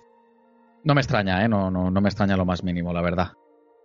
Sí, la verdad es que es una serie que quieras o no ha tenido mucha visita porque ya no solamente es que el boca a boca te lo hayan dicho, sino es que es una serie muy bien parida y sobre todo con unos personajes muy carismáticos. Y en cuanto a... Está, está explotando, está explotando como los fuegos artificiales del centro comercial. ¿Tú crees que sí? Porque tú le darías muchas temporadas más, Jorge. Ya va a terminar de rematar. Eh, yo, yo al menos le doy dos o tres más, porque vamos a ver estos niños. Sí, espera, espera. que me... Estos niños ahora mismo acaban de entrar en la adolescencia, pero ahora mismo el grupo se ha dividido, y ya me adelanto un poquito, pero bueno, el grupo se ha dividido. Y yo creo que en la siguiente temporada o las siguientes temporadas vamos a ver cómo parece que vuelven al pueblo, ¿no? Como, como pasa aquí en España. Uy, vuelven al pueblo, se vuelven a encontrar con los viejos amigos, pasa algo otra vez. Y luego viceversa, ¿no? Luego como los amigos del pueblo van a la ciudad, como ya son adultos, ya se encuentran allí a los otros que están trabajando, en fin. Yo creo que tenemos trama para rato con estos, con estos críos, entre comillas, que vosotros estáis hablando de, de que ya son muy adultos, ya son muy adultos. Mm, Acabo de ver en la Wikipedia de Dustin que tiene 16 años. O sea, realmente, mm, más o menos, salvo un año, están un año o dos. Bueno, Will tiene 14, creo que son, y el mayor es Lucas, que tiene 17. 17 o 18. Sí, pero en Bueno. dos años para la siguiente temporada tendrán 18 años, 18 o 19 años. Claro, y eso Todos. se, se va a Ahí, notar se- un ahí sí ¿eh? se va a notar. Claro, y, eso es- y en ellas se va a notar un huevo. o sea, Ya ves. Ese es el salto que digo yo de que van a volver, o ya no sé si al pueblo o, o bien que vayan los otros a la ciudad, ¿no? Porque a ver qué pasa, porque ahora en el pueblo, ¿qué hacen? ¿Se llevan a los nuevos mm, protagonistas que acaban de.? Yo creo que no, ¿no? Que volverán a. ¿Cómo se llama el pueblo? Que se me ha olvidado. Eh, Hawkins. A Hawkins, eso es. Yo Porque lo que no sé es si ahí, el, vamos. si el azotamente dará para muchas más temporadas. Claro, ese es uno de los problemas que yo veo. Mm. O sea, es decir, esto es como, yo qué sé, en la jungla de cristal, ¿no? Es como, hostia, este hombre siempre se mete en los fregados, siempre le pasa lo mismo, ¿no? O en, yo qué sé, o en la, la estrella de la muerte, hostia, ahora hay que destruir otra estrella de la muerte. ¿no? Es decir, por repetición, aunque aquí lo han variado un poco, sí que es cierto que es como, mm, no dejamos de volver a la misma historia al final, ¿no? Es decir, que está muy bien hecho, ¿eh? Está muy bien hecho. No tengo la sensación de que han repetido la fórmula y, y que como que ya se está agotando, pero sí creo que hace falta un, un giro, ¿no? Un, un pequeño Sí. cambio hacia otra cosa, ¿no? Sí, desde Sí. luego, va, a ver, la, la acción, yo lo que tengo claro es que la acción la tienen que sacar de Hawkins, eso lo tengo clarísimo. Porque si no, no, o sea, no sé, habría un epicentro a nivel planetario de, no sé, de energía maligna ahí justamente en ese pueblo. Me recuerda un poco, si me apuráis, yo que sé, al tornado este que se concentraba sobre el edificio en Sí, pero- cazafantasmas. Pero lo hay. algo Va a ser- así. va a ser una Lo hay, es decir, Va a ser Sí, sí, hay una grieta, hay una grieta que tiene una cosa dentro, es decir, sí, obviamente allí físicamente hay algo, ¿no? Sí, sí, pero, pero, pero creo que, o sea, es decir, tampoco lo han matado, lo han vuelto a cerrar la grieta, el este se ha caído y tal, pero es decir que eso, obviamente Bueno, ellos no, no lo van a cerrar. que lo han matado con Billy, Sí, sí, ¿no? sí. Sí, Eh, bueno, eso- es- se da por hecho, ¿no? Eso quería comentar yo, que yo creo que el azotamente ha sido el enemigo, por así decirlo, ya no de esta temporada, sino de la temporada anterior y la de esta, porque la temporada anterior le veíamos, pero solamente le veía a Will y le sufría a Will. Cerraron el portal, pero nadie vio al azotamente, sin embargo, esta vez no, esta vez lo han sufrido y se lo han cargado. Yo creo que la siguiente temporada algo veremos relacionado con el portal, pero ya no sé si serán azotamentes o qué, porque hemos tenido mucho más bichos de ese otro lado. Claro, Entonces, es que tenemos que tener en cuenta que esta temporada termina con nuestra querida Joyce eh, yéndose del pueblo con Will, con Jonathan, con Once y tenemos una, bueno, un momento lacrimógeno en el que las parejitas se separan, claro está. Y tenemos la escena postcrédito que es de la que hablábamos al principio, que es en la que aparece el tema del, del demo perro, ¿no? Eh, no, bueno, es un demogorgon. es un demo perro, pero que, que muta en esos momentos, porque Se además pone se de le ve. pies. Exactamente. Claro. O sea, es un demogorgon ruso o algo así. ¿Sabes? No, no- no sé. Eso es una mutación de Chernóbil. Claro. Sí, sí. Entonces yo creo que por ahí puede ir un poquito más encaminada la cuarta temporada, ¿no? ¿Os imagináis a un Hope intentando salir de esas instalaciones y conectando con Once, pidiendo ayuda? Uf. Mm, hombre, a ver, por poder, Sí. pero. Yo, yo estoy seguro de que al final lo harán de una manera que, que sea emocionante, ¿no? Y que sea, no sé, decir, aquí nosotros podemos estar aquí elucubrando, inventando a ver qué podría pasar y tal, pero seguramente ya se ocuparán ellos de que no se equivoquemos, ¿no? En cualquier caso, yo sí que creo, bueno, antes lo, lo hablábamos, ¿no? ¿Quién estará allí? ¿Estará Murray? ¿Estará eh, Hopper o quién, no? Alguien hay, eso está claro. Pero también dudo que la trama se desarrolle en Rusia, ¿no? Es decir, sea como sea, tienen que volver a Estados Unidos. Eso es así. La serie es norteamericana y, y Sí. obviamente ellos no van a ir a Rusia, ¿no? Pero bueno, seguro que lo arreglan de alguna, de alguna manera interesante. Y fuera parte de los guiños ochenteros, chicos, porque hemos visto lo del cine, eh, por ejemplo, como ha dicho antes, la de los zombies, la de los muertos, Regreso al futuro, Que Regreso al Futuro se estrenó el, día el 3 de, 85, ¿no? el día 3 de julio. O sea, es decir, que justo en la... O sea, está muy bien traído porque, de hecho, el, porque la serie, la, tempor- o sea, la temporada eh, transcurre en dos días, ¿verdad? Sí, Es el decir, 3 y el 3 4, y que 4 son de julio. juegos. Claro, Sí, pues el justo. 3, ese, el día 3, ese día, el mismo día en que empieza la, la- la temporada, ese día se estrenó Regreso al Futuro, 3 de julio del, del 85. Sí, y a nosotros O nos, sea que- la, nos la han dado el 4 de julio. Ah, No, a, a- a nosotros eh, en España, cuando se Sí. estrenó en España. El No, 4 en de julio es cuando nos la ha dado, la tercera temporada. Ah, la, tem- la temporada, sí, sí, sí, sí. No, pero Regreso al Futuro en diciembre, sí. Pero la temporada sí, claro, 4 de Sí, julio. pero que cronológicamente que está bien, o sea, que incluso han tenido el, el detalle de eso. O sea, todo está muy cuidado. Yo, si Sí. me queréis, si, si me permitís aportar también dos detalles. eh, Adelante.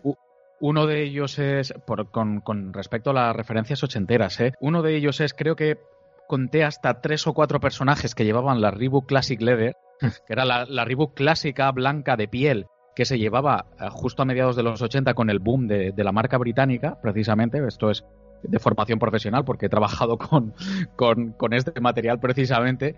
Y, y es que fue el boom, justamente esta zapatilla. Y hay varios personajes que, pues efectivamente y con muy buen criterio, la llevan, la llevan en este momento. Y después, por otro lado, uno que me gustó mucho, que me llamó mucho la atención, y es de cómo uno de los personajes, no recuerdo ahora cuál fue, eh, está degustando una nueva Coca-Cola. Ah, sí. Eh, Lucas. Y eso es. Y eso es brutal, porque eh, a principios de los 80 resulta que Coca-Cola cambió la fórmula, no sé qué historias, y al cambiar el sabor parece ser que en Estados Unidos perdió, pero, pero una cantidad exageradísima de cuota de mercado. Sí, eh, se, le, pasando- se le adelantó Pepsi, vamos. Exactamente, o sea, cosa que nunca le había pasado a Coca-Cola, le, le- Pepsi se puso por delante a nivel, a nivel de mercado y después lo que hicieron eh, fue retornar a la... Bueno, aquí se veía cómo era la nueva Coca-Cola y como el otro chaval le dice, pero si es una mierda, si eso está malísimo. Dice, no, no, es nueva, es no sé qué, no sé cuánto. Es una referencia buenísima porque años después, precisamente para recuperar esa, esa cuota de mercado, volvió la Coca-Cola clásica que llamaron tratando de decir que eran, era la, la- la fórmula original, que no era, que, que era diferente, ¿no? Pero, pero para tratar precisamente de, de retornar, ¿no? Con, con aquello. Me hizo mucha gracia, ostras, que incluso hicieran referencia a algo así, ¿no? A algo tan extendido como, o, o algo tan establecido a nivel social como, como era la Coca-Cola en Estados Unidos. Bueno, pero es que ya no Mm. solamente eso, tenemos el momento que está Joyce con Hopper ir abajo, que no sé si os recuerda a la película de 2001, Una Odisea en el Espacio. El momento rojo, el... Eh, el- pero ¿cuándo, cuándo? Cuando están boca abajo. No, no, cuando está ¿Ah? eh, Hope con Joyce abajo, mientras está Dustin cantando. Ah, vale. Sí, sí, sí, sí, sí, ya, ya. Fue total, ese pasadizo, ese túnel, por decirlo de algún modo, con la misma iluminación, todo en tonos rojos. A mí, se, por lo menos a mí se me recordó bastante, me, muy No, y, parecido. y todas, todas esas instalaciones rusas eran muy de películas de los 80, de esta de, de presupuesto, vamos a decir, ajustadito, pero aquí Sí, la sí. verdad que lo han, lo han hecho muy bien. De hecho, cuando llegan a esa plaza central de, de las instalaciones que dices, wow, cuánta gente, cuántos rusos. Y luego echas cuentas y cuánto puede haber, 15, 20, 25 personas, y es mínimo. O sea, es un poco... te da miedo porque sabéis que pueden correr peligro, pero es un poco ridículo. Así es como comentaba antes Hugo lo de Austin Powers. Sí, es un poco así. Sí, o Pero los, bueno, o los eh, cereales de. Ay, del, del equipo A, del negro. De Mr. T, eh, sí, sí, es T. verdad, que aparecen también en el supermercado, ¿correcto? Sí, cuando están buscando cosas para, para Once, para curarle la herida. Que Sí, están sí. buscando justamente un bol. Y él se va para los cereales. es muy. A ver, pero es que el- yo creo que el procedimiento mental que sigue el chaval a mí me parece súper lógico. Es en plan, ¿dónde vas a buscar un bol? Pues donde tomas los cereales, tío. Sí, o justamente Parece- en ese mismo momento aparece Once, que está la pobre mía que no puede más, muerta de dolor. Y detrás de ella aparece una, una bolsa, no recuerdo de qué era. El tema es que aparece Gizmo, el de los Gremlins. Ah, sí. Y es en plan de, es que no paran de tener guiños y... Aparece, de hecho, en el parque de atracciones, cuando este se coge al pájaro loco, aparece por ahí alguien con, con dos, eh, lleva, en cada mano lleva un, lleva un gremlin. Y hay, hay varias referencias. También está, por ejemplo, bueno, que Phoebe Cates es la chica de Gremlins. O sea Sí. que, Sí, que- sí, sí. si es que, joder, o sea, es decir, tendría que verla otra vez solo para pararme a mirar atentamente porque es que debe estar lleno. Sí, todo. sí, O eh. sea, Sí, hay, hay muchísimas referencias. Es un gustazo, ¿eh? Sí. Es un gustazo. Toda, Hay- toda- hay unas referencias a Regreso al Futuro que me hicieron mucha gracia porque están solapadas. O sea, las meten en la misma, en la misma escena. Es decir, eh, el momento de no me arranca el coche, como cuando Marty tiene que eh, arrancar para que, porque va a caer el rayo. Y, y- pues ahí lo, está, ¿no? En el parking del centro comercial no les arranca el coche y además luego lo ponen con la otra escena en la que ella sale apuntándole con la pistola mientras el otro viene a toda leche hacia ella, que es como cuando prueban la máquina del tiempo en el parking del centro comercial y ellos están delante que Marty tiene miedo porque les van a atropellar, ¿no? Pero luego, o sea, decir, es todo muy sutil, pero joder, lo meten y lo hacen a propósito, ¿no? Pero Sí, y sutil lo y, hace. no sutil, porque ¿dónde me dejas Bueno, claro. Karate Kid? Bueno, claro. Que aparece... Ay, el chico este... R- Ralph- Ralph Mayo. Ralph Macchio, claro. Ralph Macchio, que es buenísimo. Es Con la buenísimo. foto firmada y vamos... Dice, has descubierto a Ralph Macchio. sí, es... O los cómics de Wonder Woman. Sí. Es que está o linterna verde era el otro, no, es que no recuerdo muy bien. La verdad es que me parece muchos guiños que meterlos tan bien como están metidos es muy difícil porque, joder, a mí me dicen, vamos a hablarte de Stranger Things, la temporada 3 y, y va a salir mi pequeño pony, es en plan de, no me lo creo. Pues aparece mi pequeño pony y es así. Sí, sí. Y como esa, pues muchas otras, otros guiños, otras reseñas. Lo mejor de todo es lo bien empastado que al final lo dejan todo y que, que en, en ningún momento aparece como un pegote, como un, mira, lo han puesto por ponerlo. No, o sea, al final... Todo está hilado. Claro, to- a todo le dan un sentido, a todo le dan un significado y es, yo creo que es lo bonito, lo complicado y, y- y lo magistral que, que consiguen en esta serie. Pues sí. ¿Algún dato más que dar, chicos? Aparte de que Billy muere de una forma muy tragédica que lo hemos saltado así por las tantas. Sí, la verdad que al final, mira que era un, un antihéroe, ¿no? Era un renegado, ¿no? Por así decirlo, nos lo han presentado así. Pero en el ultimísimo momento ha tenido ahí cierto momento de redención, pese a que era la persona más repulsiva del mundo, ¿no? Era un tío machista, era un tío... Pero al final, oye, nos, nos han recordado que detrás de eso pues era el hermanastro de, de Max, entonces... La suerte que tuvo es que nunca se convirtió en un moco asqueroso. Entonces, Conservó su, su apariencia humana. No, y que acaba rebelándose, o sea, acaba resistiendo, sí, ¿no? sí. Es Claro, digno claro. de... y, mu- y muere así. Yo quería, eh, si me lo permitís, nada, es, es una, es una tontería porque me acabo de acordar. Respecto a lo de que se ha estrenado el 4 de julio, está todo muy bien empaquetado, todo muy bien hecho, porque además, eh, si sumáis, ¿qué, qué, qué día es el 4 de julio? Es el 4 del 7, el 4 del 7, 11. O sea que, es decir, que, que es- no, no, no, no, pero Mira, no. coño, que, que está hecho a propósito, ¿eh? es decir, no, no es que yo diga ahora de repente, sino que lo he leído, que lo estrenaron el 4 de julio, porque aparte de que allí es fiesta, es que, joder, es que era 11. Ostras, qué cachondo.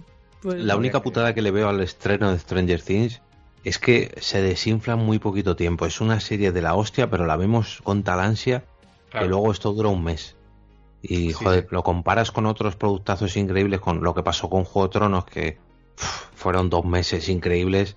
Pero es que Bueno, no es lo dos mismo. meses esta vez, pero No es lo mismo Pero- que te lo den todo de una vez a que te lo suministren poquito a poco, las droguitas poquito Claro, a poco. Claro, pero yo creo que también ahí nosotros tenemos gran parte de culpa, ¿no? Porque nosotros también No, podemos no, suministrárnoslo. sí. A ver, sí, tenemos gran parte de culpa, pero es indudable que Stranger Things, a diferencia de Juego de Tronos, como digo Juego de Tronos porque habéis puesto ese ejemplo, eh, eh, Stranger Things está diseñada para verla en, ma- en maratón. Es decir, cada episodio empieza inmediatamente después, o sea, justo eh, en el segundo después en el que acaba el anterior. Es decir, es una serie para maratonear. Es decir, es una serie que, hombre, obviamente se podría ver eh, de semana en semana, ¿no? Pero, te tragarías pero mil está, spoilers. está hecha así a propósito, es decir, por eso nos da esa sensación de película de, de, ocho horas, ¿no? Es decir, eh, coño, está todo hecho así a propósito, ¿no? Está hecho para que digas, joder, venga, venga, vamos a poner nosotros. Y sigas y, y te saltes la intro y, y- y- y continúes inmediatamente de donde estabas, ¿no? y, la veas en ese viernes de estreno y en ese sábado, que son los mismos días que viven los protagonistas. sí, sí, sí, o sea, Totalmente. Mira, para muestra un botón, la estrenaron el jueves. Yo el jueves cuando terminé de comer pensé, bueno, me voy a ver un, un episodio, dos como mucho, me pongo a hacer cosillas, pues me la vi del tirón el jueves por la tarde. O sea, así como que no quiere la cosa, ya la, creo que eran las doce y media de la noche y era en plan, la madre que me trajo, tío, que me he visto la puta serie entera en toda una tarde. y, efe- y efe- efectivamente, perdí la tarde de mi vida, entre comillas, porque es que, porque es que no pude dejar de verla. O sea, Eh, eh, si he visto seis episodios, me quedan dos, no los voy a ver. O sea, no- Claro, no, no, pero es que era así, fue en plan, voy a parar un momentito, me voy a preparar algo para cenar y sigo viendo los dos que me quedan. Sí, sí, es que, es que fue así, Jos. A O ver, sea, si es que Literal. Stranger Things es una serie que te la ponen en veranito, en vacaciones, entre comillas, ¿no? Tal, eh, es una serie que además tiene todo el espectro, tiene niños, tiene adolescentes, tiene adultos. Eh, pas- eh, de género fantástico, pasan cosas, la nostalgia, los 80, las referencias, la música, no sé qué. Coño, es que da gusto, joder, o sea, es Y- que, ¿cómo no te vas a negar en a eso? verano. O sea, en verano fue la primera temporada, pero la Sí, es segunda cierto, es que fue en. Halloween. Es verdad, Sí. es verdad. Sí, sí, sí. O sí. sea, es que son súper cucos. Sí, sí. O sea, está hecha La para siguiente eso. será en Navidad. Oye, pues una Navidad podría estar guay, ¿eh? Pues Sí. Podría ser, y no, y no tendría, y además, mira, referencia también a Gremlins, la tendrían a saco ahí. Claro. Sí, sí. Y además, si empieza en Rusia nevando, pues claro, pues ya tienen nieve directamente. Madre mía, que nos contraten como guionistas, que lo Eso. tenemos. Hoy lo tenemos, ¿eh? Hoy hacemos la temporada 4 nosotros aquí hablando. Por un módico precio, Ya ves. todo es cuestión de hablarlo. Pues chicos, ¿queréis añadir algo más? Venga, ahora es vuestro momento. Pues no sé qué pensaréis vosotros de eh, que en esta temporada un pelín sí que el protagonismo de Once ha bajado un poquito en pos del, del resto. O sea, digamos que se ha dividido más el protagonismo. Es decir, al estar por grupitos, Ha cada estado más grupito tenía repartido. sus... Sí, ¿verdad? Sí, Sí. porque no ha estado la historia tan centrada en ella o en Will. Mm. Ha estado más Sí. bien centrada en todos los personajes. Al haber tantas tramas entre sí, como que se han repartido bastante el peso de la historia. O al menos yo lo he sentido así. Pero no molesta, ¿verdad? Quiero decir, eh, a mí me ha parecido que, ha- que ha estado muy bien equilibrado Mira, a todo. mí la única que me molesta es Nancy y Jonathan. Ya. Me chocan Sí, un poquito. es que A mí no- se me hacen un poco pesados también. Cuando salía su trama era como, ¡ay, venga, va, rápido, rápido! Sí, no me terminan de molar mucho. Mira, Pero- ahora voy a ser un poco, un poco malo. O sea, si esos dos tienen un niño, va a ser, va a ser, va a ser feo. Va a ser Erika 3. Va a ser un poco feico, chiquito. Va a ser Erika 3. Oye, ¿y vuestro personaje preferido? Uy. Mira, yo te digo una cosa, mm, me vais a matar, pero en esta temporada yo me quedo con, con Alexei. Es que, es que me ha encantado el ruso, el ruso ese. Es muy grande. ¿El tuyo, Jorge? Joder, es que yo, a mí me pasa lo mismo todas las temporadas, pero es que la verdad que el personaje, el actor y todo de Dustin, pff, es, es que me flipa. Y esta temporada, tal y como se la ha marcado, mm, vamos. Te O sea, entiendo. mira que siempre lo borda, pero es que esta temporada ha sido increíble. Y el final, con la novia, vamos. la única puta es que la tiene a distancia y no es ni internet ni nada, que solamente igual que talkie, pero bueno, ¿qué vamos a hacer? Bueno, y además creo que era judía y que estaba muy mal visto. No, mormona, mormona. Mormona. Ah, sí, es verdad que está en Sal- Salt Lake City- Salt Lake City. Hugo, el tuyo. Vamos a ver, me pasa un poco que, como ha dicho Jos, al haberse repartido tanto, digamos, el peso argumental en, en esta serie, no me quedo con un... A ver, lo que pasa es que el, el momento, es lo que está diciendo Jorge, el momentazo de, de Dustin al final de la serie es como un redoble de tambor. Escucha, ¿qué, qué os pensabais? ¿Que simplemente Dustin era esto? Pues Dustin, plaga, toma, encima de la mesa. Pero, no sé, eh, es eso, se queda la cosa tan repartida que, que no tengo un personaje favorito en esta, en esta tercera temporada. Y creo que eso lo que favorece es que haya un mayor equilibrio a nivel de tramas, con lo cual, al no centrarse tanto en 11, el resto de cosas que ocurren en toda la temporada, eh, yo creo que, que adquieren más interés. Entonces, yo creo que hay interés en todo momento y no solamente cuando le ocurren cosas a 11, que era una de las cosas que a mí me fastidiaba. Ah, y un, un apunte rápido, rápido, rápido, y es que uno de los villanos que sale en la serie, que es el puto alcalde del pueblo, ¡Claro, Cari Elwes! Claro, es que es bueno, es que es Cary Elwes, es que es el protagonista de la princesa prometida. Claro. Yo cuando, cuando lo vi yo dije, pero si es el bueno por excelencia, o sea, si es que no ha habido personaje más blanco en la historia del cine, por Dios santo, de los, de, de los años 80. Y cuando lo vi dije, qué cabrón haciendo de malo, me cago en Pues todo. a este se le, hostia". le gustaba llevárselo en negro, Hugo. Por muy blanco que fuese, este se Que lo sí, que en sí. negro. Claro, pero si has visto La Princesa Prometida, ¡buah! Es, es alucinante. Y claro, y el verlo ahora en plan malote, hostia, a mí me encantó, ¿eh? Fue un, fue un momento de decir, ¡qué guiñazo que estáis metiendo ahí, cabrones! Me cago en todo. Es, es genial, es genial, ¿eh? O sea que no me quedo con ninguno realmente. Me quedo, me quedo con todo el elenco, con todo el reparto y con, con lo que han hecho en esta temporada, que ha sido diferente a lo que habían hecho en las otras dos. Y a mí personalmente me ha gustado mucho que haya sido así.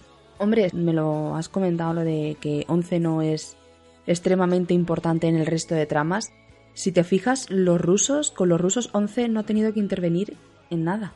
No, es que prácticamente no tiene. Han sido no tiene... dos tramas independientes, se las han apañado los otros sin necesidad de, de poderes ni de nada. Para lo único que ha intervenido 11 eh, fue el momento en el centro comercial para deshacerse un poquito de los rusos con lo del coche y poco Y- más. Y para de contar, exactamente. Pues ahí está, yo creo que ahí está la parte de la gracia también, que realmente con este cambio lo que hacen es darle también un, poco de, de frescorcito al tema y a, los, y a las tramas. Pues yo si me tengo que quedar con alguno me pasa como a Jorge. Dustin me encantó desde la temporada 1 por ser diferente y ya con esta temporada 3 es que me ha encandilado totalmente. Me encanta este personaje y, y ojalá que siga pues durante una temporada más al menos. De momento tenemos en vista la temporada 4. Jorge dice que por lo menos dos o tres más. Yo lo que no quiero es que estiren el chicle, no sé vosotros, pero yo que no estiren el chicle y con eso me conformo y que si se tiene que acabar, pues que acabe bien. Y con eso yo creo que me daría por satisfecha. Mm, Yo es que es lo que comentaba al inicio, ¿no? En ese, en esa pequeña, en ese pequeño previo que comentábamos, que a mí me extraña mucho que no haya una o dos temporadas más cuando acaban de meternos personajes nuevos que parece que van a tener cierto peso, porque no hemos tenido ninguna despedida, o parece que no hemos tenido ninguna despedida, salvo la de Hopper. Y Billy. Bueno, Billy sí, pero Billy al fin y al cabo era el malo, entonces se sabía que tarde o temprano, mm, bueno, se podía prescindir de él, ¿no? Pero del, del grupito, por así decirlo, de la piña, no, no solamente no hemos tenido ninguna despedida, sino que encima hemos agregado más. Entonces esto me da que pensar de que va a haber más temporadas. Y encima dividimos ahora sí que sí la trama en dos, porque se divide el grupo o las familias, por así decirlo, en, dos. Yo para mí lo han hecho muy bien, nos han ido presentando personajes que en la temporada pasada eran súper nuevos y que apenas vimos, en esta ya son parte del grupo y hemos profundizado en ellos. Uno incluso le hemos llegado a matar. Y ahora nos han incorporado dos o tres más, que oye, a ver qué pasa en la cuarta temporada. Yo para mí creo que sí que va, que va a tener, si lo siguen haciendo así de bien, otra cosa es que lo hagan cada dos años y tengamos el problema de los niños que comentaba Jos. Eso es el problema. Pero bueno, si lo saben tratar bien como adolescentes y como preadultos, bueno, Bueno, yo lo único que espero es que si de aquí a dos años esto sucede, pues que se vuelva otra vez a quedar para uniserias y tan felices y tan pascuas. Hombre. Yo me, yo me apunto, conmigo puedes contar. A mí me llamáis, un llama y cuelga. Por walkie-talkie, solucionado, estoy aquí en un periquete. Pues si no tenéis nada más que hablar, pues procedemos a la despedida, chicos. Hugo, todo un placer Bueno. de que te hayas pasado esta noche por aquí, que hayas desvariado. Nada, un placer para mí, ostras, estar con, con vosotros. Lástima que al final eh, el pobre de Germán, por, por bueno, por, por ¿Te referías a motivos. Dustin? A Dustin, perdón, perdón, se me ha ido. Eh, que nuestro pobre Dustin al final, pues oye, él, mira, ha montado ahí la antena y ha empezado aquello a soltar chispazos y, y- y se ha quedado en nada. Y nos hemos quedado un poco con las ganas de grabar con él, pero vamos, encantado de haber estado aquí con, con vosotros. Y un, un lujo, la verdad, un lujo haber compartido micro con vosotros como siempre y disfrutando de una forma tremenda de desvariar con Stranger Things una vez más. Sí, la verdad es que nuestro querido Dustin no sé qué es lo que le ha pasado, pero es lo que tiene ser maestro liendres. De todo sabe y de nada entiende, que se pone a tocar y al final pues la estropea. Si es que no puede ser. Jorge, todo un placer de que te hayas pasado por aquí esta noche, que hayas querido compartir con nosotros este ratito y esperamos seguir escuchándote por otros lares, si no, ¿no? Sí, sí, seguro, seguro que sí. Eh, el placer es mío. Ha sido una temporada de Stranger Things, mm, yo creo que por todo lo alto. Y por todo lo alto también grabar este episodio. Espero, y aquí hay dobles sentidos, que el portal no se cierre y que tengamos a 11 en la siguiente temporada. Uy, ¿Eh? qué difícil veo eso. Uy. Ahí lo dejo. Jos, contigo sí, macho, que es un puñetero placer grabar cada programa porque eres el hombre más sabio que conozco y más divertido y el que me quedo embelesada escuchando. Pero bueno, bueno, es que cómo no, o sea, vamos a ver, cómo no va a ser un placer grabar estos programas cuando encima te dicen todas estas cosas. Bueno, ya sabéis que... que me registren. Bueno, pues te lo agradezco. Para mí también es un placer, eh, siempre es un placer grabar con vosotros y siempre es un placer grabar en mis series ni series. Pero es que yo ya me comprometí a que grabaríamos, a que yo grabar, estaría aquí en este programa de Stranger Things, no por y no lo he hecho porque me sienta comprometido, sino me comprometí precisamente porque no quería perdérmelo, ¿no? Entonces he disfrutado mucho de la temporada y he disfrutado mucho grabando este programa porque además es que es eso, o sea, siempre, siempre que grabo con vosotros lo paso súper bien y me divierto muchísimo y encima me, tú dices que soy eh, muy sabio, no, no soy tan sabio. Con vosotros siempre, siempre descubro cosas nuevas y siempre aprendo un montón de cosas, o sea que soy yo el que os agradece que me invitéis. Nada, nada, que aquí lo que aprendemos es de ti, siempre de ti, y que es un puñetero placer escucharte, que lo sepas. Todo un placer. Y aquí servidora que como bien ha dicho Jorge, no sé si seré como Hopper que volverá la siguiente temporada o que me tomaré unas vacaciones como Billy, pero de momento mi temporada ha terminado. Ha sido un placer estar con vosotros todo este tiempo, con los que ya no están por ni serias como Idoya y con los demás compañeros de Ayofriki, Josebi, Germán, que aunque no esté tan bien se le, se le quiere muchísimo, Nano, todos. Es que si me dejo alguno lo siento, pero es que es un placer grabar con todos. Y bueno, que es un hasta luego, que a lo mejor pasado mañana me invitáis a, a un Paquita Sala si no me puedo resistir. Oye, quién sabe. Ya está programado. Agosto, Paquita Salas. Déjame descansar, por favor. que un besazo enorme y como decimos siempre al final, mana mana, Maná, maná. Mana, mana. Maná, maná. mana mana. Mana mana. Mana mana. Mana mana.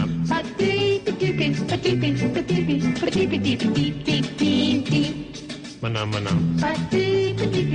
Mana mana. Mana mana. Hacen una especie como de clasificación. Joder, pues igual han hecho, claro, habrán hecho casting de pollas, porque si Sí, están las pollas, las fotopollas que no quieres recibir y las fotopollas que sí quieres recibir. Joder. Así que es graciosa la serie. Esto, esto es, esto es, esto, claro, me va a tocar verla porque ahora ya, ahora yo pienso, hostia, ¿la mía será bonita o será fea? No, no, porque ella dice, a ver dónde está aquí el, el ¿no? O sea, la, la belleza mm, mm, Pollaril. de- pollaril, sí. Y no creo que esté en el interior. ¿Qué digo yo ahora recordando a la Bella y la Bestia? Cuando decían la belleza está en el interior, ¿estamos hablando ya de fotopollas en el 86? Mana mana.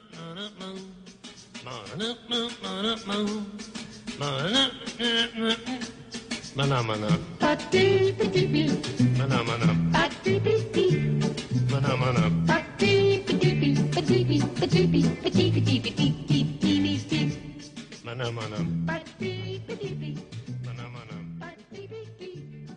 Bienvenidos amigos seriéfilos al borde exterior de Poniente. ¿De Poniente de qué? ¿De tu puta madre? ¿Qué copiaba el que no era? Pero vamos, a ver, pero vamos a ver, Sandra Dracaris de, de mi corazón. Es que estoy muy caliente, Hugo. Es la temperatura del sur. Virgen Santa. De la podcastfera. Vale, ya está. Ay, qué coño el mío.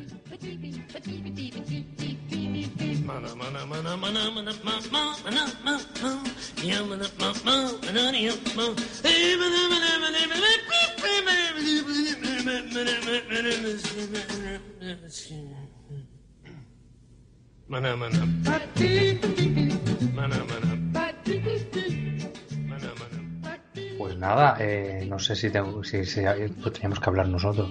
Yo solo quería, yo solo quería despedir, despedirme eh, hasta la siguiente temporada.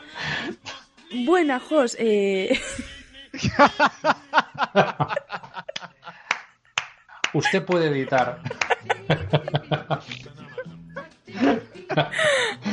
Me encanta, me encanta, me encanta. Mana mana.